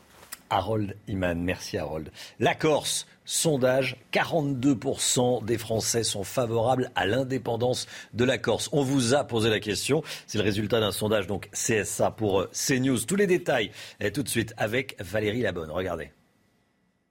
Nous avons demandé aux Français leur avis sur l'indépendance de l'île de Beauté. D'après ce sondage CSA, 42% d'entre eux seraient favorables à ce que la Corse ne fasse plus partie de la France, alors que 57% s'opposent à cette idée. Ce qui est vraiment une mesure euh, voilà, qui est assez radicale qu'on leur a proposée aujourd'hui et 42% d'entre eux nous disent qu'ils sont pour. Et c'est vraiment une proportion qui est très importante, hein, même si on doit bien garder en tête que 57% sont contre. Ça nous fait quand même plus de 4 Français sur 10 qui souhaitent euh, accorder son indépendance à la Corse. Ce sont surtout les jeunes et les sympathisants des extrêmes qui ont le plus soutenu l'indépendance. La Corse fait partie de la France depuis 1768 et les Français sont attachés à ce territoire auquel certains sont prêts à accorder plus d'autonomie. Je comprends quelquefois certaines... Certaines aspirations, on va dire, de ces territoires. Et je pense que certaines aspirations ne vont pas jusqu'à une indépendance complète. c'est une île que j'aime bien, donc j'ai pas envie qu'elle euh, qu'elle nous échappe, quoi. Mais après, c'est égoïste, donc si les Corses veulent absolument être indépendants. Euh, les discussions avec l'État pour savoir quel statut donner à l'île n'en sont qu'à leur prémisse, mais le sujet s'est imposé dans la campagne électorale. Et regardez la, sévérité de deux anciens ministres de l'Intérieur sur euh, la proposition du gouvernement. Déjà, euh, Manuel Valls, dans Aujourd'hui en France ce matin, on ne peut pas dialoguer dans un climat de violence. Le retour au calme est donc un préalable. On ne pourra jamais céder sur des revendications qui mettraient en cause notre unité. Et puis Jean-Pierre Chevènement s'exprime lui dans les colonnes de l'opinion. L'État arbitre en faveur des nationalistes corses dont il a peur. Est-ce l'intérêt de la France de voir s'ériger une île mafieuse? Bon, les Corses apprécieront, lieu de tous les trafics. Bon, il y a des trafics en Corse, il y a des trafics ailleurs aussi. Bon, euh, Paul Sugy, est-ce que c'est le moment de parler autonomie, indépendance en Corse à trois semaines d'une élection présidentielle? Bien sûr que non, Romain. C'est d'autant moins le moment que c'est pas euh, quelques jours après euh, les émeutes, quasiment la prise d'assaut de la préfecture de Bastia par les manifestants corses, que l'on cède en prononçant le mot magique, celui qui finalement donne écho à toutes leurs revendications, parce que c'est affiché la faiblesse de l'État effectivement face au pouvoir de la rue, et c'est d'autant moins le moment à quelques semaines d'une élection, parce que entacher cette conception très importante, plus que symbolique, vraiment très importante euh, vis-à-vis des Corses, d'un soupçon d'électoralisme. C'est là aussi adresser un signal de faiblesse qui sera euh, tragique pour l'avenir des relations entre la métropole et la Corse. Euh, c'est un sujet qui était sur la table depuis très longtemps. Les élus eux-mêmes en Corse sont surpris de la rapidité avec laquelle Gérald Darmanin a prononcé le mot. que le sujet puisse être discuté, c'est évidemment souhaitable parce que de toute façon, il faut entendre ces revendications des Corses. Elles sont pour certaines d'entre elles raisonnable. Simplement, céder dans la rapidité du moment et donner l'impression que l'État est à la remorque de quelques manifestants excités, c'est adresser un signal, à mon avis, euh, euh, horrible pour l'État et pour euh, effectivement l'autorité de la métropole vis-à-vis des Corses. Merci beaucoup Paul. Le prix des carburants en France, on va faire un point sur les derniers chiffres, regardez, euh, tout est au-delà de 2 euros. Hein. 2 euros 01 pour le gasoil, 2 euros 01 pour le samplon 95, 2 euros 05 pour le samplon 98. Dans ce contexte, plusieurs barrages de dépôts pétroliers se poursuivent. C'est le cas à Brest et à La Rochelle, Chana. Hein. Et si les pêcheurs et les agriculteurs ont obtenu des avancées, les transporteurs et le secteur du BTP estiment être les grands oubliés du gouvernement. Jean-Michel Decaze et Michael Chailloux. On a frôlé l'affrontement au dépôt pétrolier de Verne-sur-Sèche, près de Rennes. Deux heures après les annonces de Jean Castex, 200 gendarmes et policiers étaient sur place pour faire évacuer. On va crever de faim demain, on va crever de faim. C'est ce qui va arriver. Eh oui, on va crever de faim, vous allez voir. Les dispositions pour le secteur du BTP. Après la conférence de presse du Premier ministre, le BTP estime que le compte n'y est pas. Il réclamait le gel des taxes sur le carburant, un retour à 1,40€ le litre. Les 15 centimes de rabais promis par l'État ne changent rien, estiment les représentants du secteur. Les marins pêcheurs ont tapé fort, hein. Ah, ils, ont ils ont brûlé des pneus, ils ont fait des choses. Qu'est-ce qui est arrivé? On leur a donné 35 centimes du litre. Hein. Et nous, donne quoi? On donne 15 centimes du litre. Hein. Et un report de charge. C'est quoi le report de charge? C'est de la merde. C'est de la merde. les charges, on va bien les payer un jour. Agriculteurs ont eu, les transporteurs, tout ce qui est BTP. Je pense à mes confrères qui, qui sont avec leurs engins de chantier, ils n'ont rien. Les entrepreneurs du BTP lèvent le camp dans la soirée. Des négociations doivent s'ouvrir dans la semaine. Voilà la colère euh, des, professionnels et, également de tous les automobilistes hein, face au prix de, de l'essence. La santé, tout de suite, Brigitte Millon, on va continuer à parler du cerveau. Hier, on parlait du cerveau des enfants, on va parler du cerveau des adultes. Docteur Millot, on parle du cerveau parce que c'est la semaine du cerveau. Alors vous nous parlez ce matin de la neurogénèse, c'est-à-dire la capacité pour notre cerveau de fabriquer de nouveaux neurones, et ça à tout âge. Et ça, c'est une bonne nouvelle. Hein Excellent. On en rigolait parce que oui. Alors on va encore en fabriquer à tout âge. On va faire un petit rappel euh, euh, de ce que l'on a dit hier déjà. Le cerveau, c'est à peu près 1,3 kg. Euh, c'est 100 milliards de neurones et c'est 1 million de milliards de synapses. Les synapses, c'est le lieu de, communication entre les neurones. C'est là que tout se passe. on, en, a parlé hier. Oui, oui, oui mais tout le monde n'était peut-être pas là. Effectivement, tout le monde pas là Et tout ça, en fait, le cerveau à la naissance, il est immature, il n'est pas totalement mature, on va dire. Euh, et puis, il y a une espèce de chorégraphie complexe qui se met en place, comme ça, en fonction des stimulus, de différents ou stimuli, des différents stimuli. Il faut absolument qu'ils soient stimulés pour fabriquer comme ça plein de neurones. Ça va être les fondations après de, notre, notre savoir-vivre, de notre intelligence, de notre mémoire, euh, de tout. Euh, de notre agilité intellectuelle, de nos pensées, de tout. Voilà. Après, tout ça, ça se construit jusqu'à 3 ans. On est capable de fabriquer à peu près de 700 à 1000 connexions à la seconde. Hein, jusqu'à 3 ans, c'est vraiment là qu'il faut stimuler le cerveau. Et puis à partir de 3 ans, jusqu'à la fin de la vie, on va perdre 10% de nos neurones. 10% c'est quand même 10 milliards, hein. mais on va les perdre. Et là, ce qu'on croyait avant, en tout cas à mon époque, c'est neurones perdus, neurones foutus. Quoi. On ne pouvait pas en refabriquer. En fait, ce qu'on a appris récemment, c'est qu'on a à l'intérieur du cerveau une espèce de pouponnière à neurones, c'est-à-dire qu'on a dans un endroit un peu profond dans le cerveau qui s'appelle l'hippocampe, que l'on va voir sur cette image, qui est le lieu essentiellement de la mémorisation et des émotions aussi. Et donc, dans cette zone, on a une pouponnière à neurones avec des cellules souches, c'est-à-dire des cellules qui sont capables de fabriquer de, différents neurones. Et donc ça, c'est une excellente nouvelle. Mais cette pouponnière, elle ne va pas les fabriquer comme ça. Il faut la stimuler. Il faut et là c'est plus euh, c'est plus 700 à 1000 par euh, seconde, c'est par 24 heures. Hein, donc c'est un peu plus lent, mais c'est quand même une très très bonne nouvelle. parce que jusqu'à la fin de sa vie, on peut encore fabriquer des nouveaux neurones à condition de les chouchouter, de, de leur donner envie de, fabriquer des nouveaux neurones. Comment on les chouchoute? Alors les amis du cerveau, les amis euh, pour fabriquer de nouveaux neurones. Bon, il y a l'alimentation, c'est une évidence. si vous mangez mal, bah, c'est une évidence. Bah, mangez bien, mangez sain. Oui, parce qu'ils sont nourris quand même nos mhm. neurones en permanence. Hein. Euh, c'est quoi de, l'huile d'olive du Alors c'est tout ce qui est antioxydant. L'oxydation, c'est le vieillissement des, cellules. un aliment tout ce qui est en... conseillé ah ben, j'en conseille plusieurs. Justement, il faut que ce soit varié. D'accord. C'est pas un seul. C'est tous les oméga 3, les poissons, les coquillages, les avocats, les, amandes. Euh, c'est aussi tout ce qui est euh, antioxydant, c'est-à-dire tous les légumes et les fruits colorés. Hein. en, fait, tout ce qui n'est pas coloré, en, en fait, c'est le riz, les pâtes, les patates. Hein. tout le reste, les légumes, voilà. Euh, ça, c'est pour l'alimentation. Mangez bien, mangez ça. Mhm. Et aussi, pas trop de gras, pas trop de sucre, parce que, je ne sais pas si vous vous en souvenez, mais notre, nos bactéries intestinales, le microbiote, est en relation aussi avec le cerveau. Donc, il faut vraiment une bonne alimentation, mais ça, on s'en doutait. Après, L'activité physique, ça c'est assez nouveau.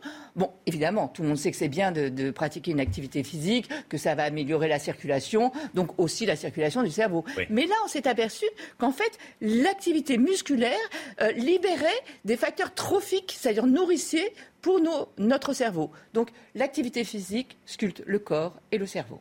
Euh, mais surtout, et c'est le travail du professeur euh, Pierre-Marie Ledo sur le cerveau, on s'est aperçu que le cerveau déteste l'ennui et la routine. Il lui faut du changement. Et c'est ce qui va créer comme ça des nouveaux neurones. Mais vous savez, on l'a souvent dit, pour éviter Alzheimer, il faut lire. Non, il ne faut pas être monomaniaque. Il faut absolument des activités diverses et variées. Chanter, danser, voyager, aller au musée. Quand on dit que la jeunesse, c'est un état d'esprit, c'est un peu ça, en fait. C'est exactement hein. ça. Euh, à 25 ans, il y a des petits vieux, et puis à 70 ans, il y a des gens qui adorent euh, déménager, changer. Euh, Mais il faut pour rencontrer de nouvelles personnes, vivre, quoi. Et nos neurones ont besoin. c'est bon pour, bien sûr. nos neurones ont besoin de ça, de créer des nouveaux circuits, des nouveaux réseaux neuronaux, justement, en fonction de ce changement. Donc, fuir la routine, fuir l'ennui, ça, c'est terrible pour nos neurones. Notre cerveau va se sclérosés. Autre chose, l'altérité, très important et on a fait des études sur des souris, seules ou avec des congénères. Altérité très importante. On va créer des neurones mémoire, le lien social, le cerveau social. Il Altérité, c'est voir l'autre. On est un animal social. Voilà, il faut se confronter à l'autre en permanence. avec des gens. Et comme ça, on stimule notre pouponnière à neurones et on est capable d'en fabriquer jusqu'à la fin de sa vie. Merci beaucoup, Brigitte. C'est News, il est 8h48, 9h moins le quart, l'heure du point info. Tout de suite, Chana Lousteau, tout ce qu'il faut savoir dans l'actualité. Le théâtre d'art dramatique de Mariupol détruit par des frappes. Les Ukrainiens accusent les Russes qui démentent. Il y aurait eu jusqu'à 1000 civils réfugiés dans le bâtiment. L'entrée de l'abri est actuellement bloquée par des débris. Aucun bilan n'a été communiqué pour le moment. Vladimir Poutine est un criminel de guerre. Ce sont les mots de Joe Biden pour qualifier son homologue russe des propos du président américain dénoncés par le Kremlin qui les juge inacceptables et impardonnables. 42% d'entre vous sont favorables à la dépendance de la Corse. C'est le résultat du dernier sondage CSA pour CNews, un chiffre qui monte à 47% chez les 18-24 ans. Une indépendance corse également approuvée par les extrêmes politiques. La gauche radicale dit oui à 53%, l'extrême droite à 51%. Merci beaucoup, Chana. 8h49, on se retrouve demain. Il y avait encore beaucoup d'actualités ce matin. Bon, l'actualité n'est pas toujours souriante, forcément. Euh, il y en avait une qui était un petit peu plus souriante euh, que les autres, évidemment, beaucoup plus même. Euh, plus légère aussi. Miss Monde. Miss Monde, on vous a montré la, la photo, les images de Miss Monde. Voilà, c'est Miss Pologne. La voici, elle s'appelle Carolina Bielask. L'élection a eu lieu cette nuit à, Porto Rico, Chana. Hein. Et oui, elle s'est dit honorée de porter la couronne de Miss Monde. J'ai hâte de me mettre au travail, a-t-elle dit après son couronnement. Elle a 23 ans et elle étudie la gestion. Voilà, elle va passer une jolie année, hein. elle va bah voyager beaucoup. Miss Monde. 8h49, on se retrouve demain matin avec vous, Chana Lousteau, avec le docteur Brigitte Millot, avec Harold Diman. Paul Sugy nous a accompagnés. Merci, Paul. Euh, dans un instant, c'est l'heure des pros avec Pascal Pro et tous ses invités pour l'heure des pros. Donc, belle journée à vous sur CNews. À demain. Tout de suite, Pascal Pro dans l'heure des pros.